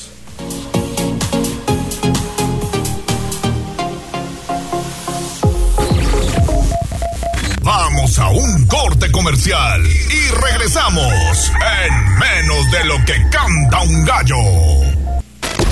95.5 FM y 1250 M. La patrona de todas las demás. Tu radio. Seguimos con el gallo de la radio. Sitio web, tribunanoticias.mx. Dos fuentes de aprendizaje es el hogar y la escuela. Y falla una, la otra no funciona. Es sencillamente como el box. Usted tiene muy buena izquierda, pero si no sabe rematar con la derecha, pues todo está perdido. Así es en la vida. Estamos de vuelta en Tribuna Matutina, 7.22 de la mañana. Es un gusto saludar en la línea telefónica a la doctora Olga Vázquez. Ella es coordinadora de la Maestría en Ciencias de Gobierno y Desarrollo Sostenible del Instituto de Ciencias de Gobierno y Desarrollo Estratégico de la UAP. ¿Cómo está, doctora? Un gusto saludarle. Hola, ¿cómo estamos? Buenos días, igualmente.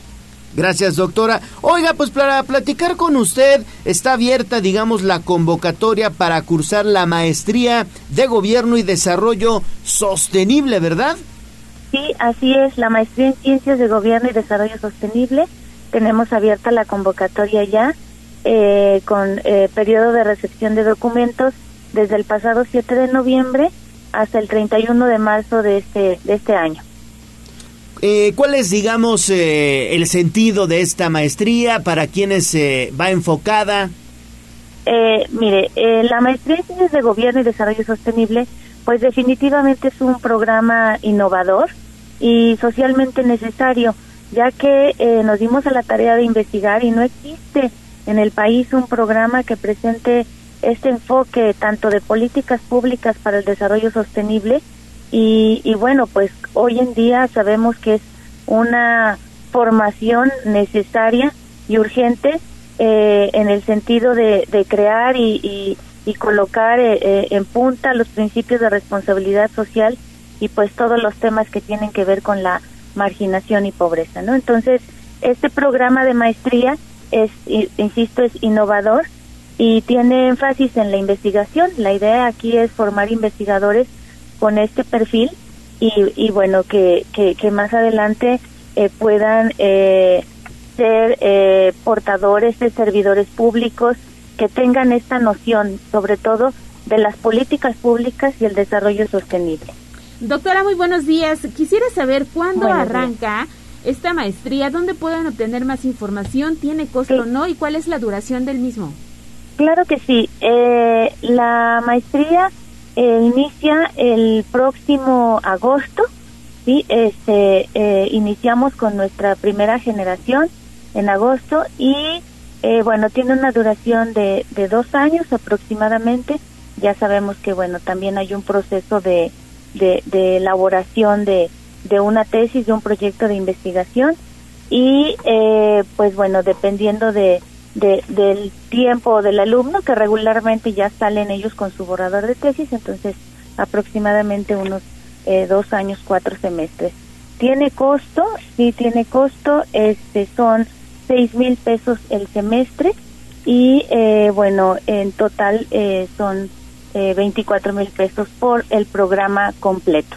Entonces, bueno, pues esos son los datos y eh, ustedes pueden consultar más información en la página del Instituto de Ciencias de Gobierno y Desarrollo Estratégico www.icgde.wap.mx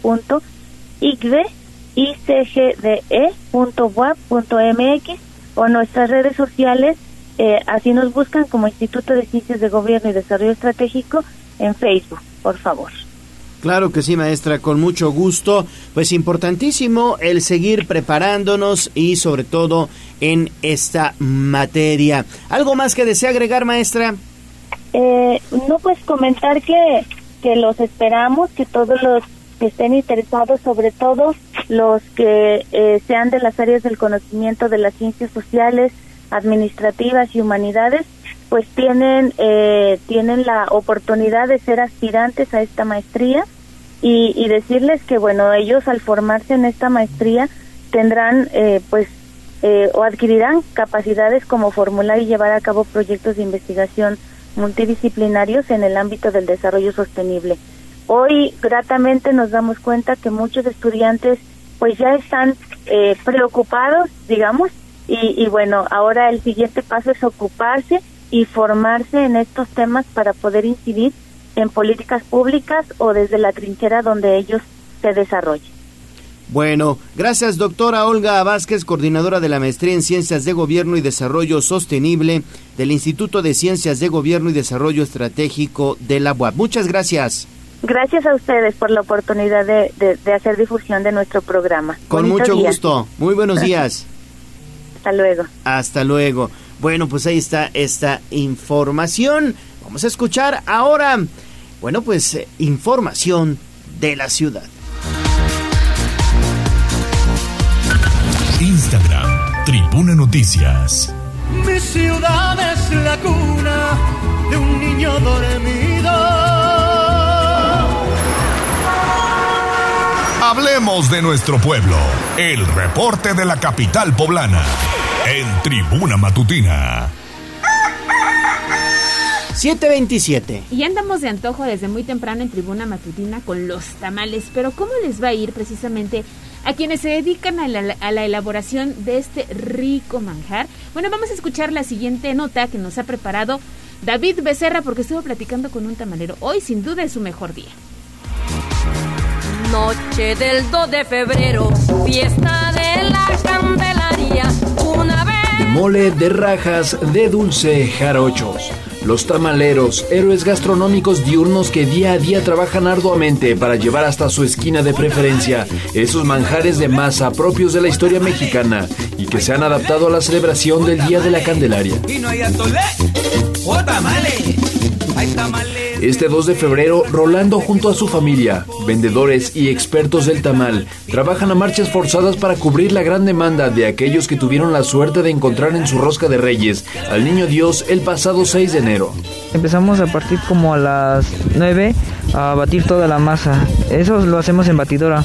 Pues ya se ha hecho lo que tiene que ser manteca, la masa y todo. Para empezar la batidora que bate él y que esté como una consistencia como cremosa, más o menos la masa.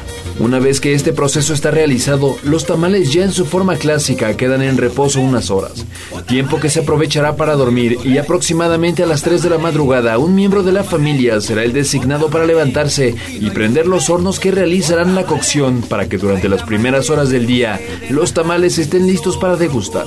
Nos repartimos a las 5 de la mañana, cada quien tiene este cuántos tamales tiene que llevar y pues repartirnos a las 5 y a las 5 tenemos que salirnos. Cada quien este digamos este es por sabores, digamos, tienen el rajas, tiene que llevarse cada quien de 15, verde 15, mole 15, dulce 15, jarocho se lleva un poquito más porque se vende más el jarocho. Se vende entre 25 a 30 jarochos al día. Desde unos días antes, la gente que prefiere los tamales de Rolando le comenzó a hacer pedidos de hasta 80 unidades, por lo que durante la madrugada previa toda la familia trabajará a todo vapor para cumplir a sus clientes, pues en un día normal la venta promedio es de 200 tamales. Sin embargo, en este día la demanda se incrementa sustancialmente. Me piden unos 5 días antes o 3 días antes para que este igual no se me abandone la gente. Este, más o menos como 4, 450 entre 500. Así se cumple una fecha más de tradición, compartiendo en familia, cumpliendo con el compromiso de la tamaliza, que representa los regalos que ofrecieron los Reyes Magos por el nacimiento del Niño Dios. Para Tribuna Noticias, David Becerra. Vamos a un corte comercial y regresamos en menos de lo que canta un gallo. 95.5 FM y 1250 M. La patrona de todas las demás. Tu radio. Seguimos con el gallo de la radio. Twitter, arroba tribuna deportes.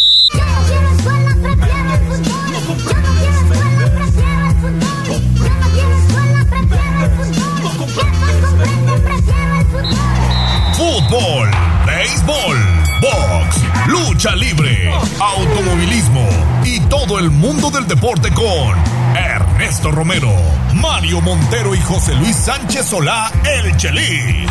Play Ball. Fútbol. Hola, hola, muy buenos días. Ya estamos con la información deportiva en este jueves, jueves 2 de febrero, justo cuando son las 7 de la mañana con 35 minutos para platicar lo que viene. Ya fecha número 5 del torneo Clausura 2023 de la Liga MX. Le toca al Puebla abrir acción este jueves en calidad de visitante cuando esté enfrentando al conjunto de San Luis a partir de las 9 de la noche. Saludamos en la línea telefónica a Mario Montero. Mario, muy buenos días. Buenos días, Neto. Buenos días al auditorio. Buenos días, Gallo. Sí, el Puebla hoy tiene partido tempranero de, eh, de jornada. Le toca ir a visitar a San Luis. Ya ayer salió la expedición del Puebla. Eh, lamentablemente, Omar Fernández todavía no está. Kevin Ramírez todavía no está. Sí viajó Mancuello con el equipo, lo cual, pues, da la esperanza de que el argentino pueda tener algunos minutos, uno de los jugadores más importantes del equipo, pero salió lesionado en el partido del viernes pasado contra Monterrey, entonces no sabemos realmente en qué estado esté. Ojalá, ojalá pueda jugar, es importantísimo para el Puebla, y pues el Puebla tiene que buscar de alguna manera traer un punto de allá del de, Alfonso Lastra. Sí, importante, importante la visita, sobre todo por lo que sucedió recientemente como local, donde el Puebla pues terminó desaprovechando la ventaja que tenía por la mínima diferencia. Obviamente, enfrente tenía a un rival de gran calidad como es el equipo de los Rayados de Monterrey, que no mostró su mejor versión, al menos en lo que va de este año, pero con par de genialidades, par de disparos de larga distancia, pues fue suficiente para quedarse con los tres puntos, conseguir su tercera victoria de forma consecutiva. Y el Puebla que pues había hecho un buen primer tiempo, prácticamente había neutralizado al conjunto rival, pues se va, se va con las manos vacías, lo cual obliga al equipo dirigido por Eduardo Arce a sumar por lo menos un punto y pues un choque complicado porque San Luis pues es de los equipos que más se indigesta. Es un equipo que pues no deja jugar, al contrario, viene de rescatar un valioso empate sin Dianas en su visita a los Tigres de la Universidad Autónoma de Nuevo León, mismo que ahora tratarán de corroborar con la victoria sobre los blanqueazules que pues necesitan, necesitan un golpe de autoridad para encontrar regularidad va luego del cambio del timón, Mario. Sí, el Puebla necesita regularidad, el Puebla necesita puntos, el Puebla necesita de alguna manera mantenerse, pues eh, por lo menos no no hundirse y ahorita pues la derrota contra Monterrey fue dolorosa, un partido que vas ganando, se dan la vuelta de esa manera a base de individualidades, a base de talento y pues ahora eh, está esta obligación de por lo menos traer un punto de San Luis, de un equipo de San Luis que no ha jugado mal, que ha mejorado mucho y que bueno pues no le va a regalar nada al pueblo. Una franja que llega con una foja de cuatro puntos, resultado de una victoria. Esa victoria conseguida como local en la fecha número dos por marcador de dos goles a cero ante el equipo de Querétaro. Un empate como visitante a dos goles ante el América y par de descalabros. El más reciente, ya lo comentábamos, ante el conjunto de Monterrey, sumado al de la fecha inaugural cuando sucumbieron por marcador de cinco goles a uno ante los Tuzos de Pachuca. En tanto, los del Atlético de San Luis llegan con cinco puntos, Mario, es decir, una unidad más que el conjunto poblano, producto de un juego ganado, dos igualados y apenas un perdido, razón por la cual pues son marcados ligeramente como favoritos. Sí, pues ha arrancado mejor San Luis, evidentemente, va a estar en casa, que también es una ventaja, y bueno, pues el Puebla, eh, las salidas se le complican, San Luis, vaya que ha mejorado de ser un equipo muy débil, pues ha, arrancado bien, solamente trae una derrota, el Puebla ya carga con par de descalabros, un empate y una victoria, entonces pues no, no es positivo todavía el saldo. Antecedente inmediato entre estos equipos se dio el pasado sábado 30 de julio del 2022 en la grama del Estadio Cuauhtémoc, donde pues los protagonistas se dieron la mano y repartieron puntos al, igual, al igualar sin anotaciones, saldo que en esta ocasión pues ambos querrán evitar a toda costa en su afán de avanzar a la clasificación general, si bien el torneo pues todavía es campeonato, eh, todavía es bastante joven, eh, el hecho de dejar puntos pues podría significar eh, un arrepentimiento, sobre todo en la parte decisiva del campeonato, porque son clubes que a lo mejor estarían peleando los últimos cupos para el repechaje. Hay que recordar que este será el último campeonato donde estará aplicando el repechaje y el Puebla. El Puebla pues ha estado presente en las últimas ediciones. San Luis también lo hizo de forma reciente. Así que pues es, es un duelo también de los llamados seis puntos, de seis puntos porque son dos equipos que estarán seguramente peleando entre el décimo puesto y el duodécimo puesto para ver si pueden avanzar, pueden colarse a la zona de repechaje, Mario. Sí, último repechaje que tendrá como oportunidad el Puebla, la última vez que esto va a suceder y pues necesita juntar puntos para estar en esta zona. No puede dejarse ir ya, entonces alguna cuestión tendrá que salir positiva el día de hoy es verdad que el repechaje ha sido eh, favorito, ha sido uno de los eh, apoyos que ha tenido el Puebla, pero también hubo varios momentos en el era Arcamón donde no lo requirió. Ahora, como están las cosas, pues sí, no vamos a mentirnos. La única esperanza que tiene el Puebla este torneo para calificar es precisamente el repechaje. Pues veremos, veremos. Entonces el partido estará arrancando a, partir de las 9 de la noche. Lamentablemente será por televisión restringida, pero pues pueden, pueden observarlo a el minuto a minuto a través de nuestra cuenta de Twitter, arroba Tribuna Deportes. También video con las mejores acciones que se lleven a cabo en el estadio Alfonso Lastras. Pues Mario, tu pronóstico para esta noche. Pues yo espero que el Puebla no pierda, yo espero que el Puebla se mantenga en lo que tiene, convencido de las cosas que sabe hacer bien, el, el, tema de Monterrey no le haya afectado, que entiendan que pues lamentablemente hay plantillas que son muy superiores en presupuesto y que eso en la cancha va a pesar más que no, y pues que ojalá pueda jugar Mancuello, porque Mancuello el Puebla es otro equipo, el Puebla pierde mucho cuando no está Mancuello, entonces pues de eso depende mucho el resultado.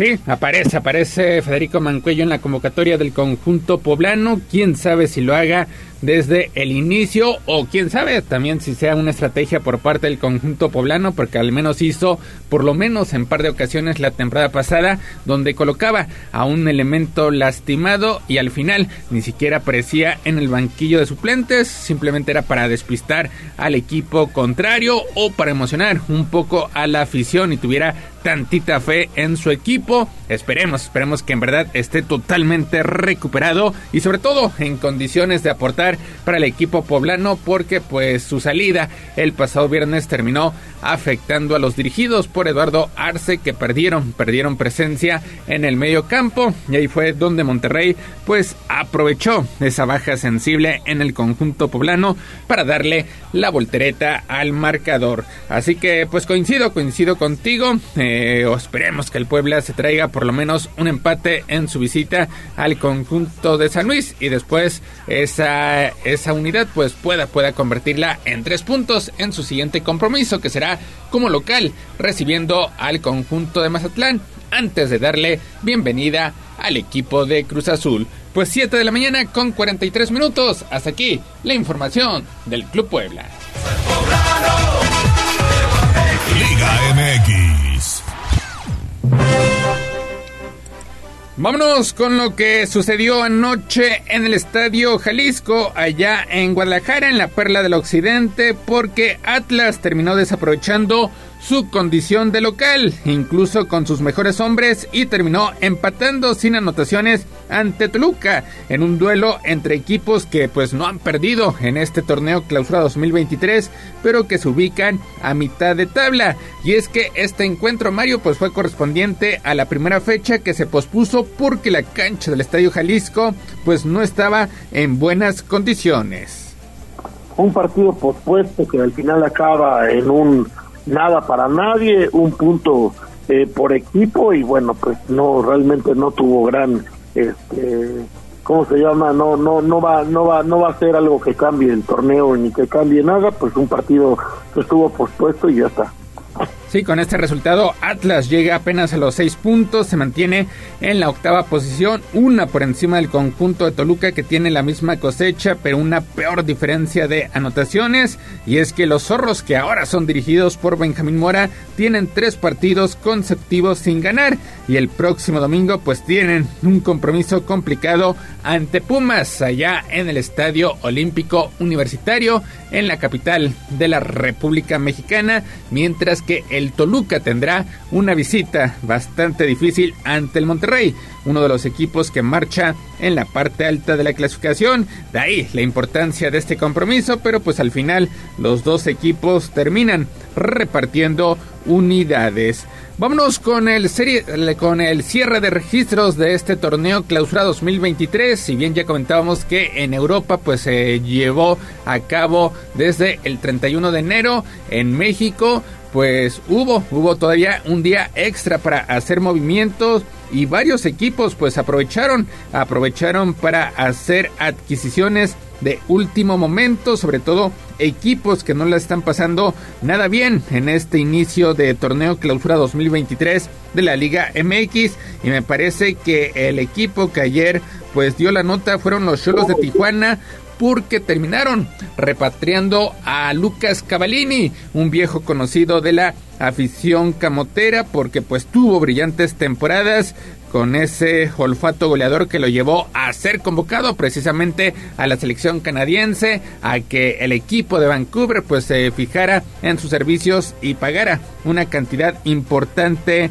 de billetes verdes. Finalmente Lucas Cavallini pues nunca pudo asentarse con el conjunto de Vancouver y ahora termina regresando a la Liga MX, no precisamente con el Club Puebla porque pues todavía varios aficionados tenían esperanza de que retornara al cuadro camotero estará o será nuevo refuerzo de los Cholos de Tijuana a partir de ayer y es que Cavallini se arregló para jugar con la escuadra fronteriza para el presente clausura 2023 en lo que será Mario su regreso al fútbol mexicano.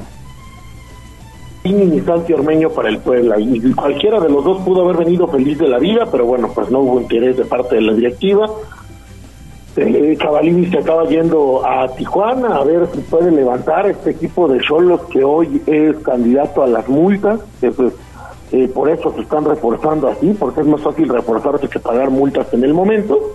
Y eh, pues el, el caso de Ormeño que va a acabar allá también en la frontera, pero del otro lado allá en Ciudad Juárez. Cavalini efectivamente fue llamado al MLS para el equipo de Vancouver del Puebla, pagaron su pase en una cantidad alta y allá pues nunca, nunca le fue bien, a pesar de haber sido seleccionado por Canadá, a pesar de haber estado en la eliminatoria mundialista, pues no, no llegó a ser el jugador que era acá en el Puebla y pues bueno, regresa a Liga MX a ver cómo le va en un equipo de Tijuana que sigue viéndose muy bien. Precisamente Mario, ¿qué esperar? Lucas Cavallini podría retomar ese nivel futbolístico que mostró con el conjunto poblano en cinco campeonatos donde consiguió 30 anotaciones y el caso de Santiago Ormeño que pues ya lo platicaba Chelis cuando él estaba al frente del conjunto blanqueazul pues ni siquiera lo tomaba en planes, ni siquiera lo convencía para convocarlo al banquillo de suplentes. Viene la pandemia, se hace famoso, se hace viral por sus buenas actuaciones en el torneo de videojuegos y de ahí ese buen momento lo traslada al terreno de juego, explota. Nicolás Larcamón al máximo su capacidad, se convierte en el referente, en el hombre gol del conjunto poblano, de ahí pues es convocado o en un momento llegó a ser peleado por la selección mexicana y la selección peruana, finalmente se queda con el conjunto Inca, no consigue lamentablemente el pase a la Copa del Mundo, pero pues sí llama la atención de equipos como León, donde pues no puede dar el estirón, luego fue convocado con las Chivas, tampoco pudo ganarse un lugar en el once inicial. Ahora Ciudad Juárez pues lo convoca de último momento. ¿Podrían retomar estos jugadores el nivel que llegaron a mostrar acá en la Angelópolis? Ese es el tema del Puebla, ¿no? Recibe jugadores que nadie quiere, que no son llamados por los técnicos. O así fue la era Larcamón, más bien los recibían así, no, no, este, no, no eran jugadores eh, cotizados ni mucho menos.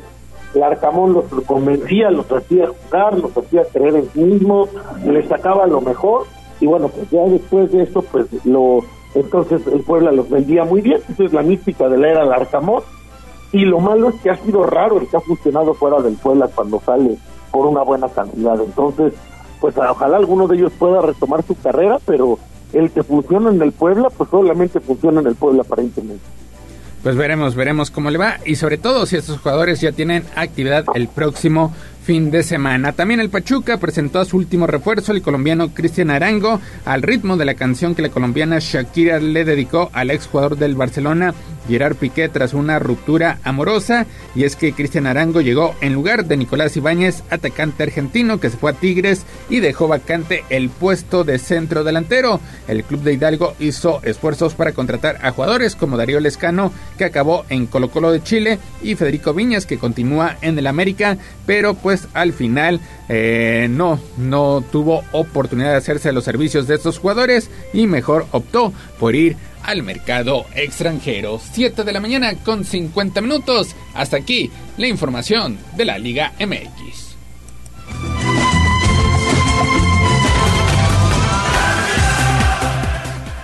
Vámonos con el fútbol internacional porque también allá en el viejo continente pues hubo, hubo actividad de mitad de semana, partidos pendientes, caso concreto allá en España, donde el Barcelona pues vio acción ante el conjunto del Betis, también se dio el retorno por parte de Robert Lewandowski, quien colaboró con una anotación y una nueva victoria, con lo cual el Barcelona pues llega a la marca de 50 puntos y sigue mostrando su músculo de cara a la segunda mitad de campaña en el balompié ibérico. Y es que Lewandowski puso fin a su sequía goleadora en el certamen y ayudó Mario a que el Barça superara 2-1 el conjunto del Betis, con lo cual aumentó su ventaja en la cima sobre el Real Madrid. Bueno, a ver, sequía, sequía goleadora realmente no era. Lo que pasa es que lo suspendieron tres partidos. Injustamente, por cierto, por tocarse la nariz frente al árbitro, lo cual fue ridículo. Pero bueno, pues el Barça recurrió la suspensión, se lo, lo, dejaron jugar un partido y luego pues tuvo que cumplir el castigo, eso es cierto. Eh, Lewandowski pues por eso no había anotado, no había jugado, esa era la, la situación del, del atacante polaco. Ayer anota, ayer un Barça muy solvente, un Barça con un medio campo muy fuerte, con un Frenkie de Jong en, en magnífico nivel, con un Alejandro Valde que es un chamaco lateral que juega a un nivel diferente pues logra logra vencer uno de los equipos más complicados de la liga, logra logra eh, solventar una de las visitas más difíciles, la visita al Betis y el Barcelona pues dos goles por uno todavía al final Jules Koundé se da el lujo de meter un autogol y de poner el partido apretado en los últimos minutos, pero pues con mucha con mucha autoridad el Barcelona gana, se mantiene líder, hoy amanece a ocho puntos del Real Madrid dependiendo de lo que pase más tarde en el partido del Madrid, pero bueno, vaya que el Barcelona ha funcionado muy bien y parece que Xavi ya le dio a la tecla y el equipo pues bien que mal está resolviendo y sacando los partidos. Sí, son seis victorias de forma consecutiva para el equipo comandado por Xavi. Y ahí también está Robert Lewandowski que llega a 14 anotaciones para ser el líder goleador de la campaña. Regresa, como decías, tras una suspensión de tres partidos por reclamos a un árbitro en un encuentro que se llevó a cabo el año pasado, pero se mantenía en ritmo al tener actividad en los partidos de Copa. Y para hoy, Mario, el Real Madrid pues necesita urgentemente la victoria si es que quiere pues seguir teniendo aspiraciones de pelear por algo en el campeonato local. Estará enfrentando al conjunto del Valencia que le está pasando mal. El pasado lunes dieron a conocer la salida por parte de su estratega Gennaro Gattuso que llegó pues con muchos bríos después de haber tenido temporadas exitosas con el conjunto del Napoli, pero el Valencia pues le está pasando bastante mal un Madrid que viene de un momento difícil, que viene de un empate doloroso que le costó dos puntos con el Barcelona, que viene de casi quedar eliminado de la Copa con el con el Atlético, pues ahora se enfrentará a un Valencia en horas muy bajas que requiere los puntos, que está pasándola muy mal, está cerca de la zona de descenso, que se quedó sin técnico el lunes y pues a ver hasta dónde le alcance. Yo creo que el Madrid no debe de tener problemas para ganar hoy para resolver el partido ante un equipo que pues, está muy, muy mal. La crónica de este compromiso la puede seguir a través de tribunanoticias.mx, diagonal deportes. Y siguiendo allá en España, el futbolista brasileño Dani Alves pues ha acordado entregar su pasaporte y portar un localizador si lo liberan en espera de la investigación por agresión sexual en su contra, indicaron sus abogados en una apelación que presentaron en una corte española. Y es que Alves fue detenido de manera provisional en enero tras ser acusado de agresión sexual en contra de una mujer en un club nocturno el pasado 30 de diciembre. Un juez ordenó que el veterano jugador fuera encarcelado sin derecho a fianza tras analizar la investigación inicial de las autoridades y escuchar el testimonio de Alves, la supuesta víctima y testigos. Alves hasta el momento sigue negando cualquier delito, pero en la apelación que ya obtuvieron bastantes medios de comunicación, pues Alves ofreció presentarse ante una corte y las autoridades tan frecuente como sea necesario, incluyendo diario, y no salir de España. Es cierto, es cierto que sí llegaron a ese acuerdo, sin embargo también en la prensa española se dice que Alves no alcanzaría la libertad provisional, que son demasiadas las pruebas en contra de él, que, que lo ubican en el lugar, que lo ubican con la víctima y entonces pues a pesar de llegar a este tema cuestión cautelar, será, se ve difícil que les pueda salir de la cárcel. Sí, todavía los abogados de Alves, incluyendo el mismo que se encargó del caso de fraude de impuestos de Messi, aseguró que las acusaciones de la víctima pues no eran suficientes para llevar a su detención sin fianza, pero indicaron que el testimonio de la mujer fue inconsistente, incluyendo al decir que tenía miedo de Alves y sus amigos en el club nocturno, a pesar de que las cámaras de seguridad la mostraron a ella y sus amigos en un estado festivo. También aseguran que las cámaras muestran que no fue llevada a la fuerza al baño en donde aseguró ocurrió la agresión y Alves inicialmente negó haber tenido pues relaciones con ellas, pero posteriormente admitió que sí hubo un encuentro de forma consensuada, así que la parte acusadora supuestamente renunció a su derecho de buscar una compensación financiera en caso de que Alves sea encontrado culpable y es que bajo las leyes de consentimiento que España pasó el año pasado, una agresión sexual puede ir de abuso en línea a monoseo y también violación, cada uno con un castigo de manera distinta, así que estará continuando este caso allá en España.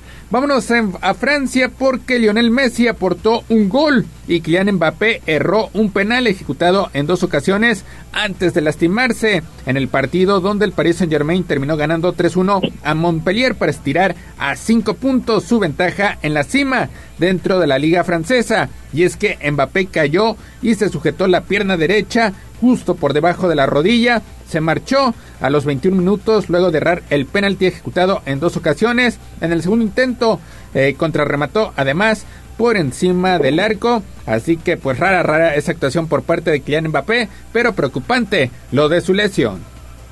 Sí, mala actuación de Mbappé, que falla un penal y peor el hecho de que acabe lesionándose solito.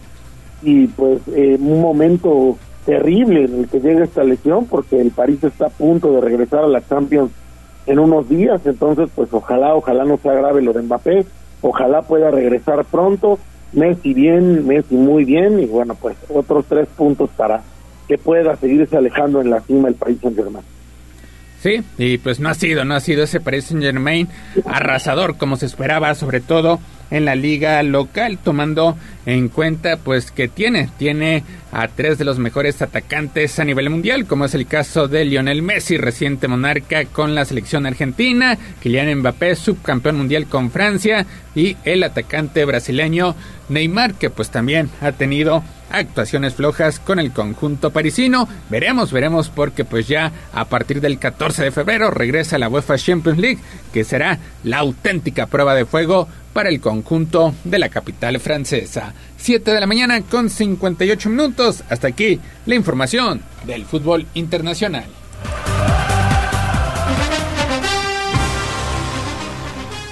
Vámonos con la NFL porque ya mencionábamos que ayer muy temprano que Tom Brady pues anunció de manera definitiva su retiro de los emparrillados y es que nadie empujó a Tom Brady tanto como él mismo, incluso en su última temporada tras un breve retiro pues no terminó con el quarterback levantando el trofeo Vince Lombardi, deja a la NFL, eso sí Mario con la mayor cantidad de victorias, la mayor cantidad de yardas por aire y también la mayor cantidad de anotaciones. Además, estableció un par de récords por aire de campaña regular a sus 45 años. Y si nadie tiene más anillos de Super Bowl que Brady con 7, Brady hizo más que necesario para llenar la bodega de la NFL. Así que pues se va se va una leyenda no solamente del fútbol americano, sino tal vez uno de los atletas más completos de cualquier disciplina sin duda alguna se va el coreback más importante de la historia de la NFL,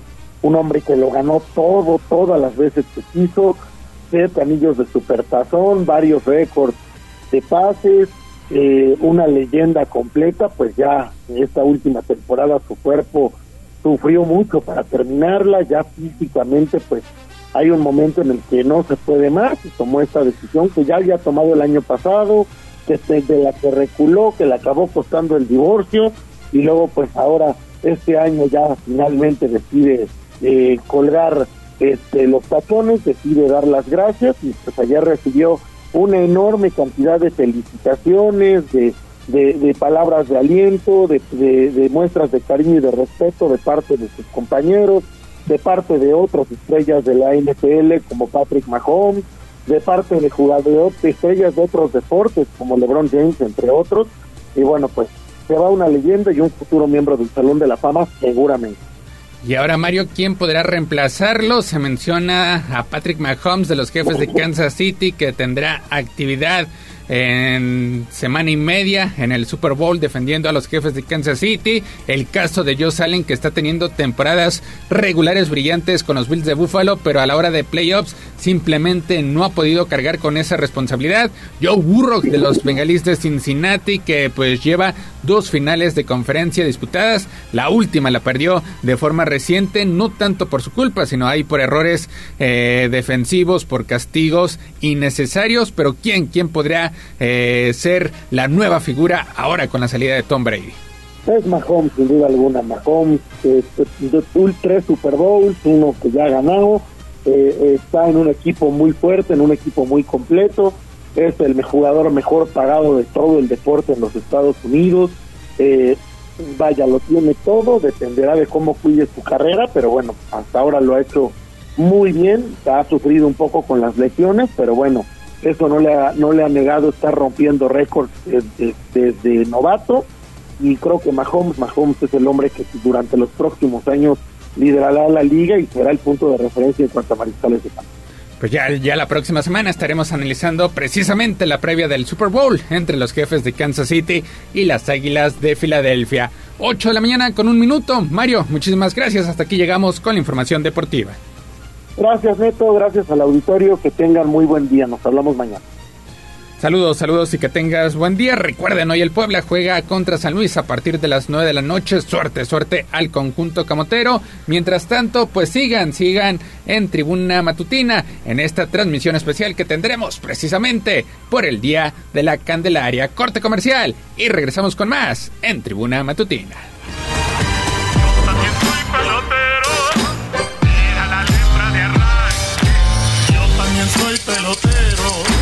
Nos ganó el tiempo. Hasta aquí, Deportes. Pero recuerden que todos los días tenemos una cita en Tribuna Matutina. Continuamos con El Gallo y la voz de los poblanos. Escuchas XHZT 95.5 FM, XEZT 1250M y en alta definición HD 95.5.1. La magnífica 95.5 FM y 1250M. La magnífica. La patrona de la radio. Una estación de tribuna comunicación. Fuerza en medios. Seguimos con el gallo de la radio. Sitio web tribunanoticias.mx. Tribuna Matutina, en resumen con la voz de los poblanos. No se permitirán disturbios, esto lo dice el gobernador Sergio Salomón Céspedes Peregrina tras protesta violenta en Casa Aguayo. Además, en Tepeyagualco de Cuauhtémoc pretendieron dar cabildazo a la presidenta municipal y a regidores. Todos los detalles los tenemos a través de arroba noticias tribunal. Durante el 2022, las cuotas patronales ante el aumentaron 14.4% respecto al año pasado.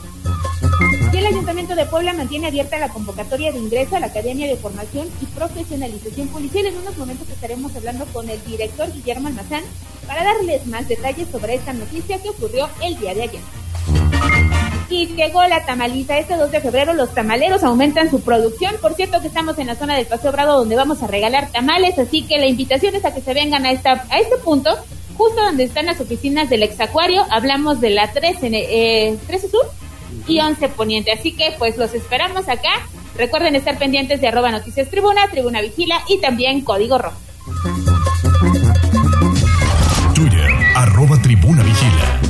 Y esta va para todas aquellas que son como una chica que yo conozco. El Corral. La entrevista sin tapujos. En Tribuna Matutina.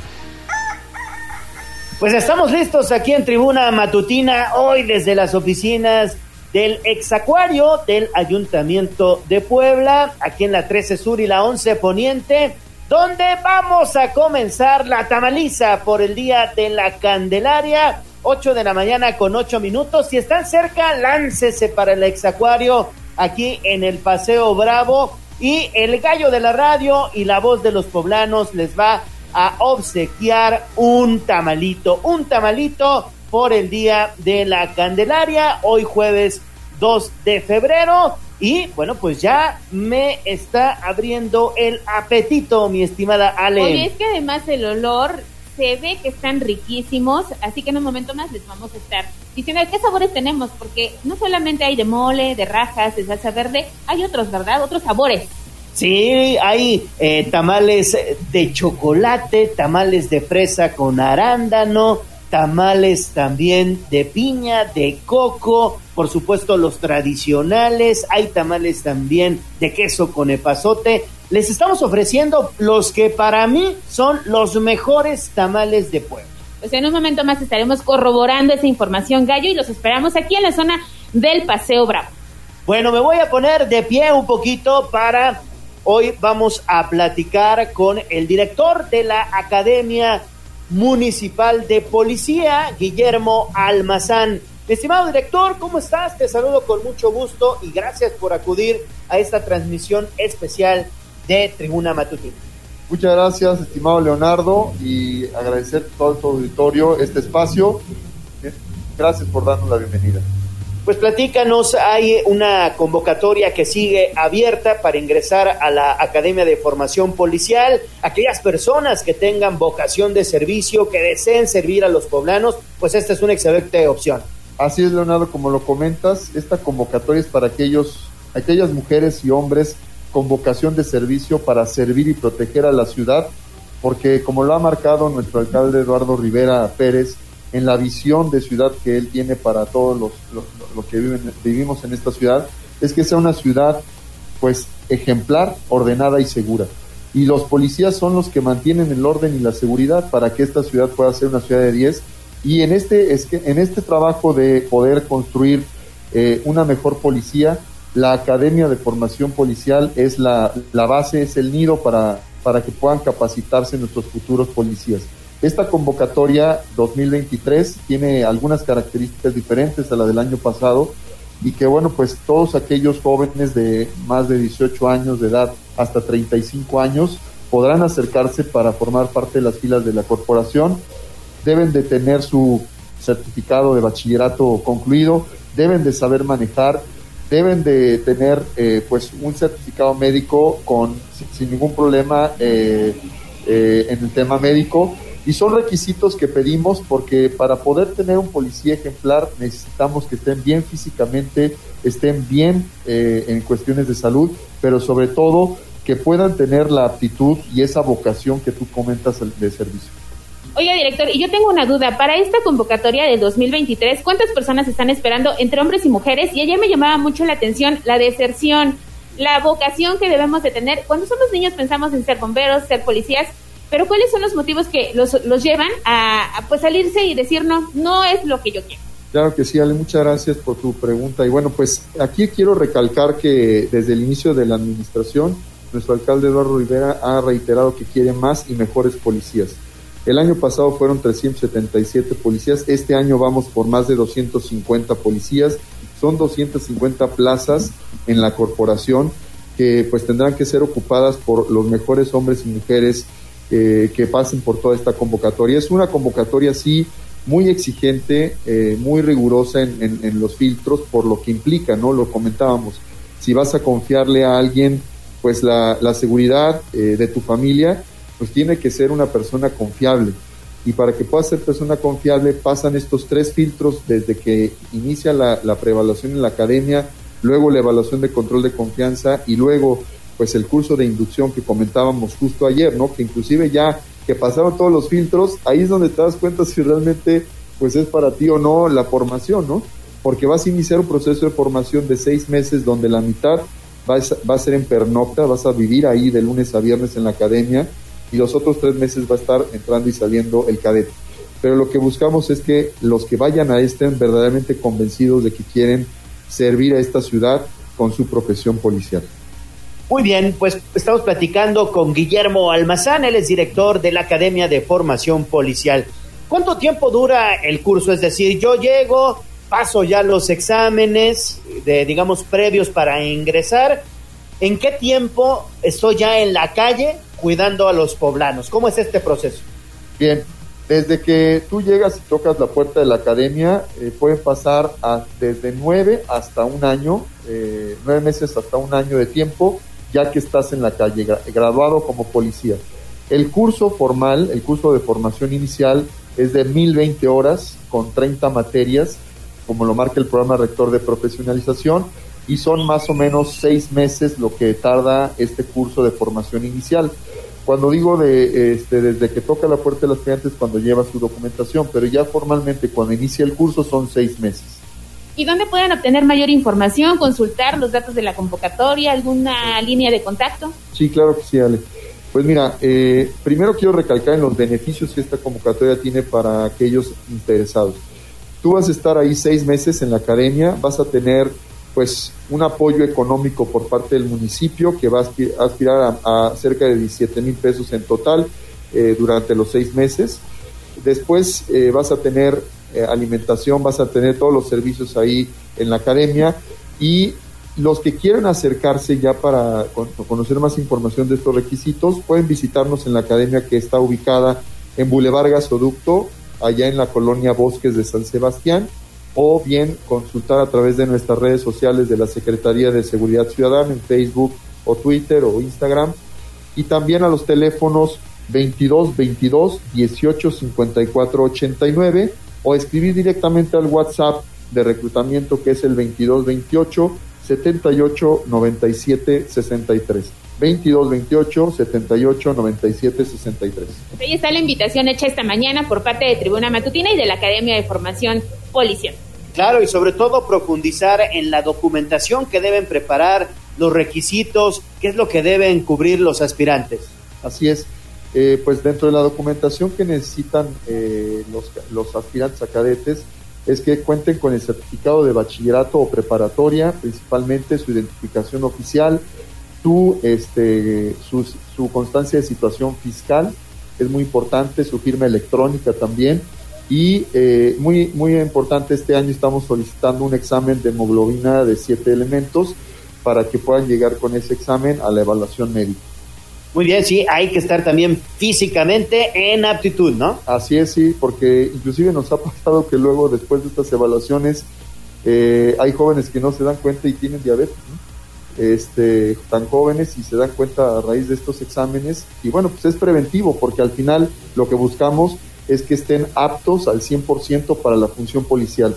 Y bueno, pues nada más reiterar que nuestra administración está comprometida desde el alcalde Eduardo Rivera Pérez, que lo digo siempre, es una, es una gran ventaja y sobre todo una suerte que tienen estas generaciones, porque es un alcalde comprometido con los cadetes, que sale a correr con los cadetes, que inclusive va a desayunar con ellos a las 7 de la mañana cuando están desayunando allá y que platica directamente con ellos muchas veces en conferencia y que estar tan cercano a su policía pues hace eh, pues que nuestros cadetes se comprometan aún más con esta ciudad, porque pues al final se están comprometiendo con sus familias y con ellos mismos para servir y proteger a la ciudad. Pues enhorabuena, Guillermo Almazán, director de la Academia de Formación Policial. Muchas gracias y que tengan mucho éxito también en esta convocatoria. Muchas gracias, Leonardo, gracias, Alejandra, gracias a No, gracias. Los esperamos allá en la academia a todos esos hombres y mujeres valerosos que quieran ser policías. Gracias. Bueno, pues ahí está la información. Oigan, ya tenemos tamales, acérquense a la camioneta de la Magnífica que está ubicada aquí en el exacuario del Ayuntamiento de Puebla, en el Paseo Bravo. Estamos hablando de la 13 Sur y la 11 Poniente. Ya tenemos tamales, ya tenemos tamales. Ahí está nuestro equipo de promoción para despachar los tamalitos. Mi estimada Ale, pues vamos por nuestro tamal, ¿no? Vamos, sí, vamos a invitar aquí uno. Dice el gallo que están muy ricos, así que eh, pues hay que probarlos, ¿no? Claro que sí, ahí estamos. Muchas gracias a ustedes. Muchas Bueno. gracias y aquí los esperamos. Vamos entonces, pausa y regresamos con más.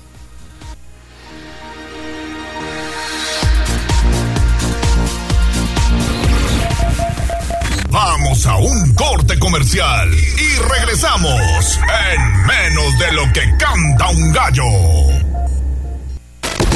95.5 FM y 1250 M. La patrona de todas las demás. Tu radio.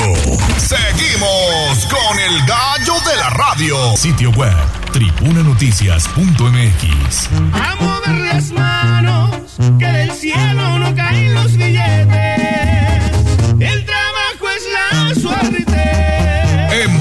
Sí hay chamba. Bolsa de trabajo. Tribuna matutina. Bueno, pues estamos listos ya con la bolsa de trabajo. 8 de la mañana con 22 minutos. Seguimos aquí en el Exacuario regalando tamales por el Día de la Candelaria. Únicamente acérquense a la camioneta de La Magnífica y les vamos a obsequiar un buen tamal. Para mí los mejores de Puebla, ¿eh? Así se las pongo. Vamos entonces a escuchar las vacantes del día. Adelante, Ale. Mira, como en, en este programa siempre tenemos chamba, vayan corriendo por lápiz y papel porque para este día la vacante es oficial de seguridad, escolaridad preparatoria de uno a dos años de experiencia y lo mejor es que la zona de trabajo es en Puebla. Entre las principales funciones de este puesto hay que hacer eh, recorridos, registro de entradas y salidas, rondines y también, bueno, pues control de acceso. El sueldo que se está ofreciendo son 7 mil pesos al mes y si ustedes quieren más información de esta vacante que hoy tiene disponible el Servicio Nacional de Empleo, recuerden que las oficinas están ubicadas en el Centro Integral de Servicios, ahí en la zona de Angelópolis, o el Callejón de la 10 Norte, 806, en el barrio del Alto. Pero también se busca promotora de ventas para un canal de supermercados. Se solicita preparatoria de uno o dos años de experiencia y la zona de trabajo es para Tehuacán, así que un saludo para todos los que nos sintonizan hasta esta zona de nuestro estado. Hay que hacer atención a clientes y venta de detalles. El sueldo son 7 mil pesos al mes más prestaciones y pueden llamar al 230 al 203 4600 extensión 292140 y los detalles ya los encuentran disponibles a través de arroba tribuna vigila. Pues hasta acá lo más importante, Gallo. Hay que recordarles que la ubicación para que tengan ese tamal en otros temas está en el Paseo Bravo, 13 Sur, 11 Poniente, y ahí verán la camioneta morada, amarillo, muy llamativa, los colores de la magnífica La Patrona de la Banda. Bueno, pues ahí está. Así que vénganse por su tamal. Vamos a festejar el Día de la Candelaria con todos ustedes aquí en el Exacuario del Paseo Bravo. Así que cuando son las 8 de la mañana con 24 minutos, vamos entonces con información de la Nota Roja. A mover las manos, que del cielo no caen los billetes. El es la suerte. En Puebla sí hay chamba. Secretaría del Trabajo del Gobierno del Estado de Puebla. Sitio web códigorojo.mx. Y basta ya de tu inconsciencia de esta forma tan absurda. Desde la barrera, respeta la cinta de precaución y para bien la oreja. Comienza la nota roja en tribuna matutina. Vamos a hacer enlace entonces con Daniel Jacome. Mi estimado Daniel, te saludo con mucho gusto. Platícanos, cayeron siete presuntos miembros de la banda de los cubanos. Adelante Daniel, muy buenos días. ¿Qué tal, Gallo? Te saludo con gusto. Muy buen día. Efectivamente, la Secretaría de Seguridad Ciudadana del municipio de Puebla detuvo a siete personas presuntamente dedicadas al robo a cuenta viente y que operaban en distintas zonas de la capital del estado y municipios aledaños. En una primera intervención, policías municipales lograron ubicar y detener en inmediaciones de la colonia Tres Cerritos a Alejandro de 52 años de edad, Natividad de 50 años y Roberto alias El Chupón y o El Cubanos de 38 años de edad. Les fueron halladas más de 60 dosis de las drogas conocidas como cristal, piedra y marihuana y se aseguró un vehículo Dodge tipo neón de color blanco. En un segundo hecho, el grupo de reacción operativa contra asaltos detuvo en inmediaciones del Infonavit La Carmelita a Fabián de 47 años de edad, Juan de 40 años, Christopher de 24 y Gabriel de 20. Durante la intervención les fueron hallados tres envoltorios con posible marihuana y se aseguraron un vehículo Ford Icon, así como un Nissan Platina. Con base en labores de inteligencia policial se sabe que el Chupón y o el Cubanos, Fabián, Juan y Christopher formarían parte de los cubanos, donde, eh, bueno, pues Alejandro estaría identificado como líder de esta banda y cuentan con un amplio historial delictivo. La información, Gallo. Bueno, pues ahí está. Gracias, mi estimado Daniel. Seguimos contigo, por favor. Y otro hecho, Daniel, que sucedió ayer por la noche que obviamente ocasionó pues ahí varios comentarios en redes sociales fue esto allá en Altican, donde fueron detenidos cuatro presuntos ladrones, pero la gente está enojada. Pero danos los detalles de qué fue lo que ocurrió. Es correcto, Ale, ¿qué tal? Te saludo con gusto. Pues sí, esta noche de miércoles, cuatro presuntos ladrones que estaban a punto de ser linchados por parte de pobladores del municipio de Nealtican fueron rescatados por parte de elementos de la Secretaría de Seguridad Pública Estatal. De acuerdo con los primeros reportes, los hombres fueron sorprendidos cuando intentaban asaltar un domicilio, tras lo cual fueron retenidos y golpeados en la explanada frente a la presidencia municipal, donde colonos amagaron con quitarles la vida. Al lugar se trasladaron elementos de la Policía Estatal a bordo de 30 patrullas, quienes tras un largo diálogo lograron poner a salvo a los presuntos delincuentes. Sin embargo, el numeroso grupo de personas dificultó la salida de las unidades en las que iban los detenidos, pues exigían que los bajaran para lincharlos. Cabe destacar que mientras los, los sujetos eran golpeados, fueron obligados a indicar la ubicación de la bodega en la que almacenan los artículos que suelen robar. Una vez asegurados los sujetos, pobladores exigieron a las autoridades municipales que no soltaran a los posibles ladrones, pues indicaron ya estar hartos de la oleada de robos en meses recientes y le pidieron al edil Germán Torres Romero atender los temas de asaltos y narcomenudeo. La información, Ale. Bueno, pues ahí está esta situación que se presentó ayer por la noche en Nealtican. No te vayas, Daniel, porque de Nealtican nos vamos hacia el municipio de Amozoc, donde las cosas están bien difíciles, las cosas se pusieron de color de hormiga allá en Amozoc y una patrulla apócrifa, una patrulla pirata, mató a un conductor, mató a un automovilista. Adelante, Daniel. Es correcto, Gallo. Sin vida resultó el conductor de una camioneta luego de ser atacado por parte de tripulantes de una patrulla apócrifa en inmediaciones del municipio de Amozoc. De acuerdo con los primeros reportes, dos hombres viajaban a bordo de una camioneta de la marca Nissan tipo NP300 de color rojo con matrículas RT7733A del estado de Oaxaca sobre la carretera federal Puebla-Tehuacán y al llegar a la altura de, de San Agustín Tlaxco, comunidad perteneciente a la referida región, fueron interceptados por una patrulla. Por lo anterior, el conductor de la camioneta detuvo su marcha al creer que se trataba de elementos policiales verdaderos. Sin embargo, los tripulantes de la patrulla falsa les dispararon con el fin de apropiarse de la unidad, tras lo cual se dieron a la fuga con rumbo desconocido. El ataque dejó el saldo de un hombre sin vida y uno más sobrevivió pese a los impactos de bala que recibió, por lo que fue trasladado a un nosocomio del municipio. Por su parte, personal de la Fiscalía General del Estado se encargó de realizar el levantamiento del cadáver y de autorizar su ingreso al servicio médico forense. Cabe destacar que el sobreviviente indicó que el motivo por el que acudieron a Mozoc fue para realizar la compra de un tractocamión y llevaban una numerosa cantidad de dinero en efectivo, situación que ya se investiga por parte de las autoridades ministeriales, Gallo. Bueno, pues ahí está la información de lo que ocurrió en Amozoc, Gallo. Estuvo terrible, estuvo terrible esto de Amozoc y hay que tener mucho cuidado con las cuestiones vinculadas a la inseguridad. Bueno, vamos a hacer una pausa, tenemos pausa comercial. Nuevamente los invitamos a que pasen por su tamal a la camioneta de La Magnífica, que está ubicada aquí en la 13 Sur y la 11 Poniente, en el Paseo Bravo. Llévelo, llévelo, tamales gratis, tamales gratis, llévelo, llévelo. ¿Eh? ¿Qué Puros buenos hizo, con no? puros, sí, ya, ya, dedícate a eso. No, no es cierto, no, no, te vamos a extrañar en la radio, no, pero están deliciosos, ¿eh? Ya varios han dicho, qué ricos tamales, así que no se queden con las ganas y vénganse a la zona del Paseo Bravo a disfrutar de un delicioso tamalito. Ya, el lunes empezamos la dieta.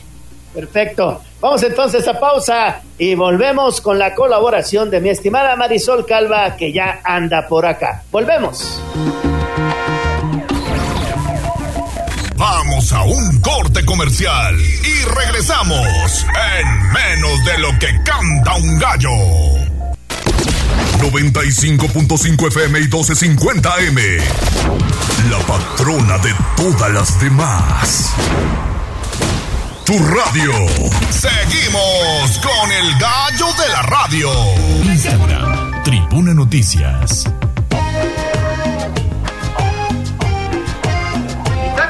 ¿A venir? ¿Yo? A la hora que se me dé mi regalada gana. Pero ni un minuto más tarde. Hay que ponerse enérgico. Reconocimiento, empoderamiento, capacidades y otros temas con Marisol Calva en Tribuna Matutina. 8 de la mañana con 34 minutos. Seguimos transmitiendo en vivo y en directo y a todo color aquí desde el exacuario del Paseo Bravo, ubicado en la 13 Sur y la 11 Poniente, donde está la camioneta de la Magnífica. Y estamos aquí, el gallo de la radio y la voz de los poblanos, regalando tamales a todos nuestros amigos. Porque hoy, recordemos, es día de la Candelaria, mi estimada Ale. Así es, vamos a estar hasta las 9 de la mañana en inmediaciones del Paseo Bravo, pero apúrele porque están volando estos tamales que además, dice el gallo, están deliciosos. Ahorita los vamos a probar aquí con nuestra invitada, Marisol Calvo. Mi estimada Marisol, gracias por estar con nosotros. ¿Cómo estás? Muy contenta de estar con ustedes en esta actividad tan padre. Gracias por la invitación como, ca- como cada jueves y pues qué ricos los tamales. Ahorita La verdad los que sí. probamos. Se antojan, ¿no? Sí, claro que sí. Feliz día de la Candelaria a todos. Muy bien, Marisol. Oye, pues sobre todo brindar a nuestros amigos radioescuchas, principalmente que utilizan aplicaciones o redes sociales o andan muy activos para eh, pues eh, que tengan mucho cuidado, sobre todo porque ahí también los pueden embaucar. Es muy, muy peligroso y mucha gente incluso nada más anda viendo en las redes sociales a ver quién puede ser su víctima, ¿no? Así es, querido Leo. Mira, eh, recientemente se dieron a conocer en Latinoamérica algunos casos de feminicidios de mujeres que habían conocido a sus parejas, a estos feminicidas, a través de apps de citas. Hablamos de Tinder, de Bumble, de muchísimas aplicaciones. Eh, se tienen estadísticas de que aquí en México cuatro de cada diez personas han conocido a sus parejas en algún momento a través de estas apps de, de citas. Entonces, es muy importante el poder establecer algunas medidas de seguridad al momento de eh, pues conocer personas a través de estas aplicaciones o incluso de las redes sociales, como bien señalas. Para empezar, el no ir a ver a alguien en, en una cita a ciegas, pues ya las cosas están muy peligrosas como para poder estar haciendo ese tipo de pues de, citas, ¿no? Más bien el darse el tiempo de conocer a las personas previamente en estas apps de citas, eh, hablar, hacer videollamadas, hacer llamadas, ver que la persona es real, porque lo que están ocurriendo, primero son cuestiones de suplantación de identidad, suben fotos de gente que no son y están estableciendo, eh, pueden ser estafas, ¿no? Les están pidiendo dinero de que, oye, quiero ir a verte, pero no me alcanza, no tengo dinero. Entonces se hacen los depósitos y estafan, ¿no? Después dejan de contestar. Sería, digamos, lo menos peor. Ya otros casos mucho más graves tienen que ver con trata de personas, de que realmente se hacen pasar por otros, se enamoran, se quedan de ver en algún punto y entonces viene una desaparición, una desaparición forzada. O incluso casos ya como los feminicidios de Valentina Tres Palacios en, en Colombia, otros ya muy conocidos también en, Estados Unidos y en Texas. Entonces, esto nos tiene que llevar a tomar conciencia de esas medidas de seguridad que debemos tomar. Asegurarnos primero de que esa persona que estamos conociendo a través de redes sociales sea real, ¿no? Estas videollamadas o llamadas previas. Si vas a ir a una cita con una persona que conociste en estas, en estas apps, pues asegúrate de que sea en un lugar público, nada de que en mi departamento, en mi casa, en un lugar privado, tiene que ser en un lugar público. Asegurarnos siempre de que hay otra persona que sabe el perfil de esa persona que estamos conociendo y que esté al pendiente de nosotros, ¿no? Y estas, estas dos medidas como básicas. Pero también es muy importante que cuando conozcamos a alguien en apps, en apps de citas, también podamos estar buscando en otras redes sociales más información de esas personas y hacer un rastreo de, en Instagram, en Facebook, quiénes son. Porque no podemos irnos ya con la, la, la mente así muy confiada ni la vista ciega, porque hay cosas que están siendo muy peligrosas y estas apps están siendo utilizadas también por muchos delincuentes, pues sobre todo para trata de personas o incluso para feminicidios, ¿no? Oye, Marisol, y qué importante esto. Recientemente la UPAEP hizo un estudio y demostraron que cuatro de cada diez personas hoy mantienen una relación de amistad o ya una relación amorosa con alguien que conocieron en línea. Y es que me parece que los jóvenes son los que podrían ser más víctimas de esta situación, ¿verdad? Sí, no hay que, digo, satanizarlas, pero sí tomar muchas medidas de precaución. Los, sí, obviamente los más jóvenes, las más jóvenes, son las que están siendo afectadas por este tipo de ciberdelitos incluso. Entonces sí es muy importante que eh, nosotros también cuando vayan a abrir una cuenta en estas apps de citas, eh, no vinculen sus redes sociales porque estas eh, lo que hacen es jalar toda la información de sus redes sociales a su perfil. Entonces sí es muy importante el poder mantener una cierta independencia entre los contenidos que se suben en una o en otra, porque no sabemos quién está del otro lado captando toda esa información e incluso podrían ser víctimas posteriormente de doxeo, que es esta eh, práctica en la que se roba toda la información privada de una víctima y entonces se empieza a chantajear con esa, con ellas, ¿no? O incluso hay fotos que se suben que, que pueden terminar en eh, páginas eh, pornográficas y demás, ¿no? O sea, cuando ya se están, estamos hablando de otras prácticas, ¿no? Como sexting. ¿Y hay alguna autoridad que puede sancionar este tipo de delitos? Eh, sí, sí se podría denunciar ante la policía cibernética, pero obviamente esto lleva pues un proceso muy largo y también de, de recabar muchas pruebas. Entonces, carga, ¿no? La vergüenza. Sí, el estigma y también pues la afectación que existe a la salud, ¿no? Y, y, a la salud mental y física. Entonces sí es bien importante poder prevenir, que es lo más importante. Tomar medidas de seguridad, no se dice no las usen, si las quieren usar con responsabilidad, con seguridad y siempre pues eh, desconfiando. La verdad es que las cosas ya no están para confiarnos porque no sabemos quién está del otro lado de la pantalla.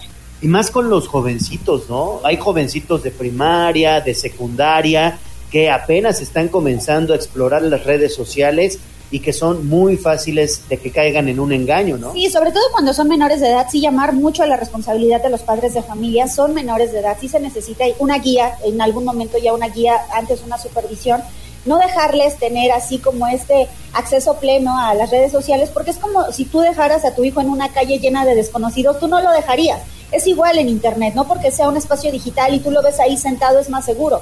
Hay niños que están en el cuarto de su casa, pero que también están siendo víctimas de, pues de, otras violencias como acosos, acosos sexuales y diferentes tipos de delitos, ¿no? Ahí en la casa a través de las plataformas digitales.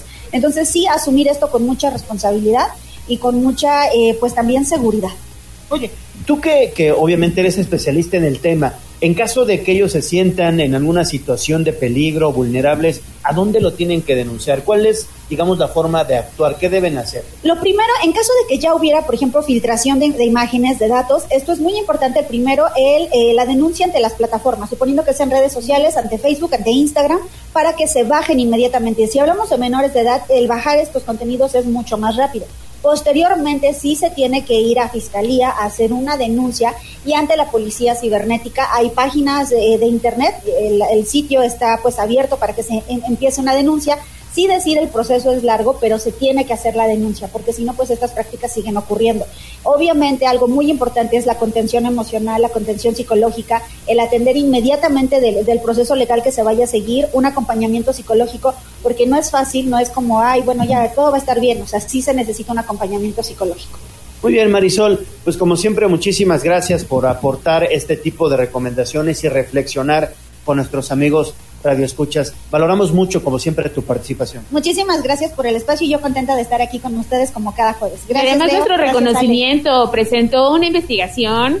¿Está disponible? ¿Alguien la puede consultar en línea? No Todavía está, todavía no está. Seguramente estará en, en la página del CIEC, de la UNAM, del Centro de Investigaciones y Estudios de Género, pero pues si quieren un día hablamos de ella con mucho gusto también. Sí. Gracias, Marisol. Muchas gracias. Gracias, Leo. Marisol. Gracias, y pues mucho ojo con estas aplicaciones. Estamos en el mes del amor y la amistad y hay que tener cuidado. Estamos muy amorosos y les estamos regalando tamales ¿También? aquí en el Día de la Candelaria. Porque bien dice el dicho, es barriga llena, corazón contento. Exactamente, barriga llena, corazón contento, bien lo dice la voz de los poblanos. Vénganse por un tamal gratis aquí a la camioneta de la Magnífica en la 13 Sur y la 11 Poniente en el Exacuario. Bueno, son las 8.42 de la mañana, vamos a escuchar la sección de deportes con Ernesto Romero. Pausa y volvemos con más.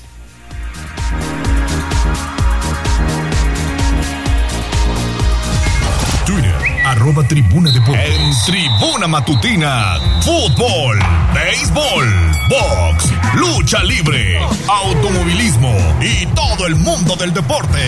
Play Ball en Tribuna Deportes. Vámonos, vámonos con el último bloque de la información deportiva porque el Barcelona se quedó sin concretar el fichaje del lateral derecho mexicano Julián Araujo porque la documentación sobre la transferencia pues se entregó con un retraso de 18 segundos. Por su parte, el Manchester United contrató a Eric Ten Hag con la misión de recuperar las glorias de antaño. Nueve meses después del nombramiento, está a un partido de poner fin a la sequía de trofeos que agobia al equipo desde hace un sexenio. Y es que una victoria por 2-0 ayer miércoles ante el Nottingham Forest completó un marcador global de 5-0 en las semifinales de la Copa de la Liga Inglesa. El 26 de febrero el United se estará midiendo ante el Newcastle en la gran final. De ganar en el Estadio Wembley, los Red Devils se estarán apoderando del primer trofeo importante disponible en esta campaña del fútbol inglés. En Italia, abatido en la Serie A, el Cremonese dio otra sorpresa en la Copa de aquel país al superar 2-1 a la Roma para llegar a las semifinales apenas por segunda ocasión en su historia y por primera vez en los últimos 36 años. En Alemania, Joao Cancelo necesitó poco tiempo para tener un impacto en el Bayern Múnich al ayudar a que su nuevo equipo alcanzara los cuartos de final de la Copa de aquel país con una victoria de 4-0 en la cancha de Mainz. Actividad del Mundial de Clubes, Al Ali estará enfrentando al Seattle Saunders en la segunda ronda de este campeonato después de golear 3-0 al Oakland City. Ahí está la actividad del fútbol internacional. Básquetbol. Vámonos con el deporte ráfaga porque Michael Malone podrá dirigir a Nikola Jokic en el juego de estrellas o podría ser rival del astro serbio. Y es que Malone y el cuerpo técnico de los Nuggets de Denver aseguraron el viaje al Salt Lake City para el fin de semana del juego de estrellas. El estratega estará a cargo del equipo de LeBron James en el encuentro del próximo 19 de febrero. De hecho, será el astro de los Lakers el encargado de eh, conseguir a su equipo. Actividad de ayer miércoles por la noche, Laurie Markkanen consiguió 28 puntos y 13 rebotes y Mike Conley añadió una jugada de 3 puntos y 2 tiros libres clave en los minutos finales para llevar al Jazz de Utah a una victoria por 131-128 sobre los Raptors de Toronto. Además de Angelo Rose logró 14 de sus 29 puntos en el cuarto periodo. Anthony Edwards se hizo cargo en el tiempo extra después de que Russell salió por faltas y los Timberwolves de Minnesota superaron 119-114 a los guerreros de Golden State. Hasta aquí lo más relevante en el segundo bloque de la información deportiva. Vámonos al corte comercial y regresamos con último en Tribuna Matutina. Esto fue Tribuna Deportes. Síguenos en nuestras redes sociales. Twitter, arroba Tribuna Deportes. Facebook, Tribuna Deportes Oficial. Vamos a un corte comercial y regresamos en menos de lo que canta un gallo. 95.5 FM y 1250 AM. La patrona de todas las demás. Tu radio. Seguimos con el gallo de la radio. Tribuna Noticias. Poderoso caballero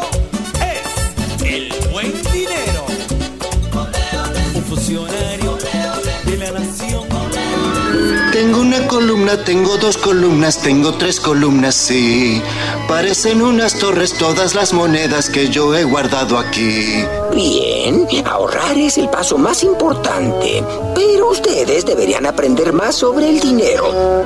El granero. Aquí nuestros consejos de economía. En Tribuna Matutina.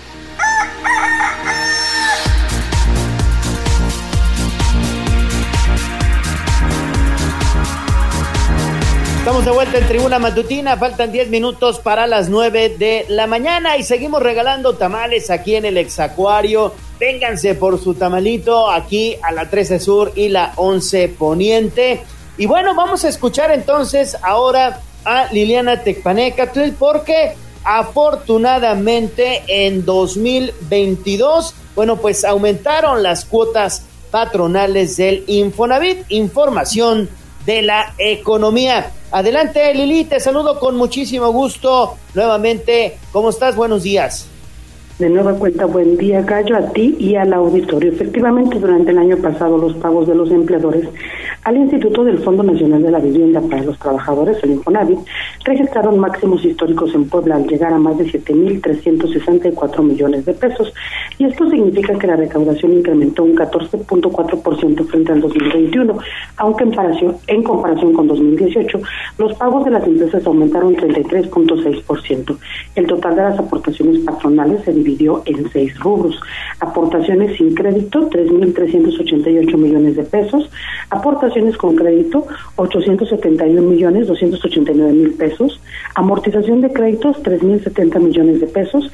Actualización, 1.957 mil pesos. Recargos, 9 millones 559 mil pesos. Y multas y otros, 22 millones 478 mil pesos.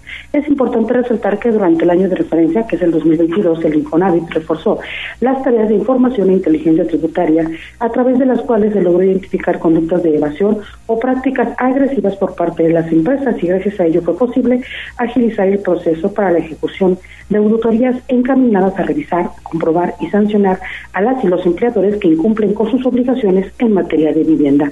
Este es el reporte, Gallo. Bueno, pues ahí está la información con Lili, pero seguimos con ella porque ya viene el 14 de febrero y la Canirac pues espera un, un repunte importante en las ventas. ¿No es así, Lili? Efectivamente, Ale, pues la celebración por el Día de San Valentín y el evento deportivo del Super Bowl, que será transmitido en algunos restaurantes, provocará un aumento en las ventas del sector de hasta el 40%. Se trata de la primera temporada del año en la que se alcanzará un repunte importante a sus ingresos. Así lo señaló Carlos Asomosa Alacio, presidente de la Cámara Nacional de la Industria Restaurantera y Alimentos Condimentados, la Canirac, quien indicó que los días de mayor venta serán entre el 10 y el 14 de febrero. Los corredores gastronómicos más favorecidos serán el Centro Histórico, Osa Huexotitla, Angelópolis, Atlixcayotl y Avenida Juárez, además de las Cholulas. Las principales promociones son bebidas o postres de cortesía, paquetes especiales para amigos o cenas románticas. Vamos a escuchar lo que decía el empresario. Principalmente las promociones que trabajamos son paquetes de dos por uno, eh, algún postre o bebida de cortesía y bueno, pues la verdad es que ese día decoramos todo el restaurante para que el 14 de febrero pues sea todo un éxito. Em, también nos va a ayudar mucho el evento de Super Bowl. El Super Bowl es el domingo anterior al 14 de febrero, este es el domingo 12. Y para esto, bueno, también eh, los restauranteros y restauranteras han preparado con, eh, paquetes como tipo botana, De acuerdo al empresario, para festejar el 14 de febrero, los comensales prefieren los restaurantes de comida tradicional mexicana, los especializados en cortes de carne, restaurantes, bares, cafeterías y negocios al interior de plazas comerciales. El presidente de Canidad recordó que es requisito indispensable usar cubrebocas en áreas comunes de los establecimientos, como entradas y sanitarios. Además, por los recientes cambios del reglamento de la ley para el control del tabaco, está prohibido fumar en los restaurantes. Es el reporte. Gracias, gracias, mi estimada Lili. Bueno, pues ahí está toda esta información. Gracias. 8.54 de la mañana. Vamos a escuchar ahora los espectáculos con Pedro Jiménez. Instagram, Tribuna Noticias.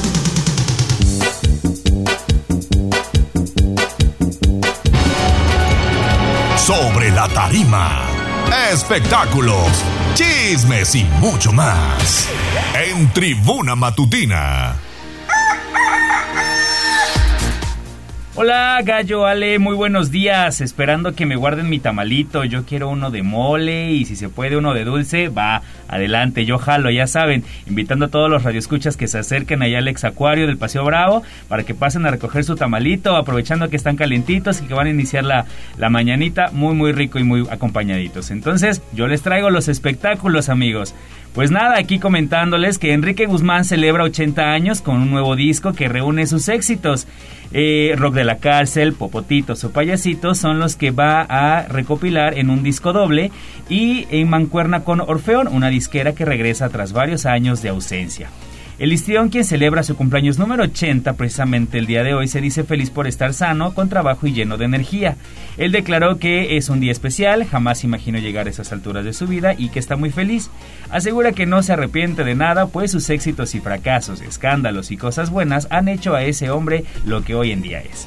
Él declaró también que la vida es así, el chiste es ir parchando los errores para seguir caminando, pero sin duda esos parches me han dado grandes lecciones y no me arrepiento de nada.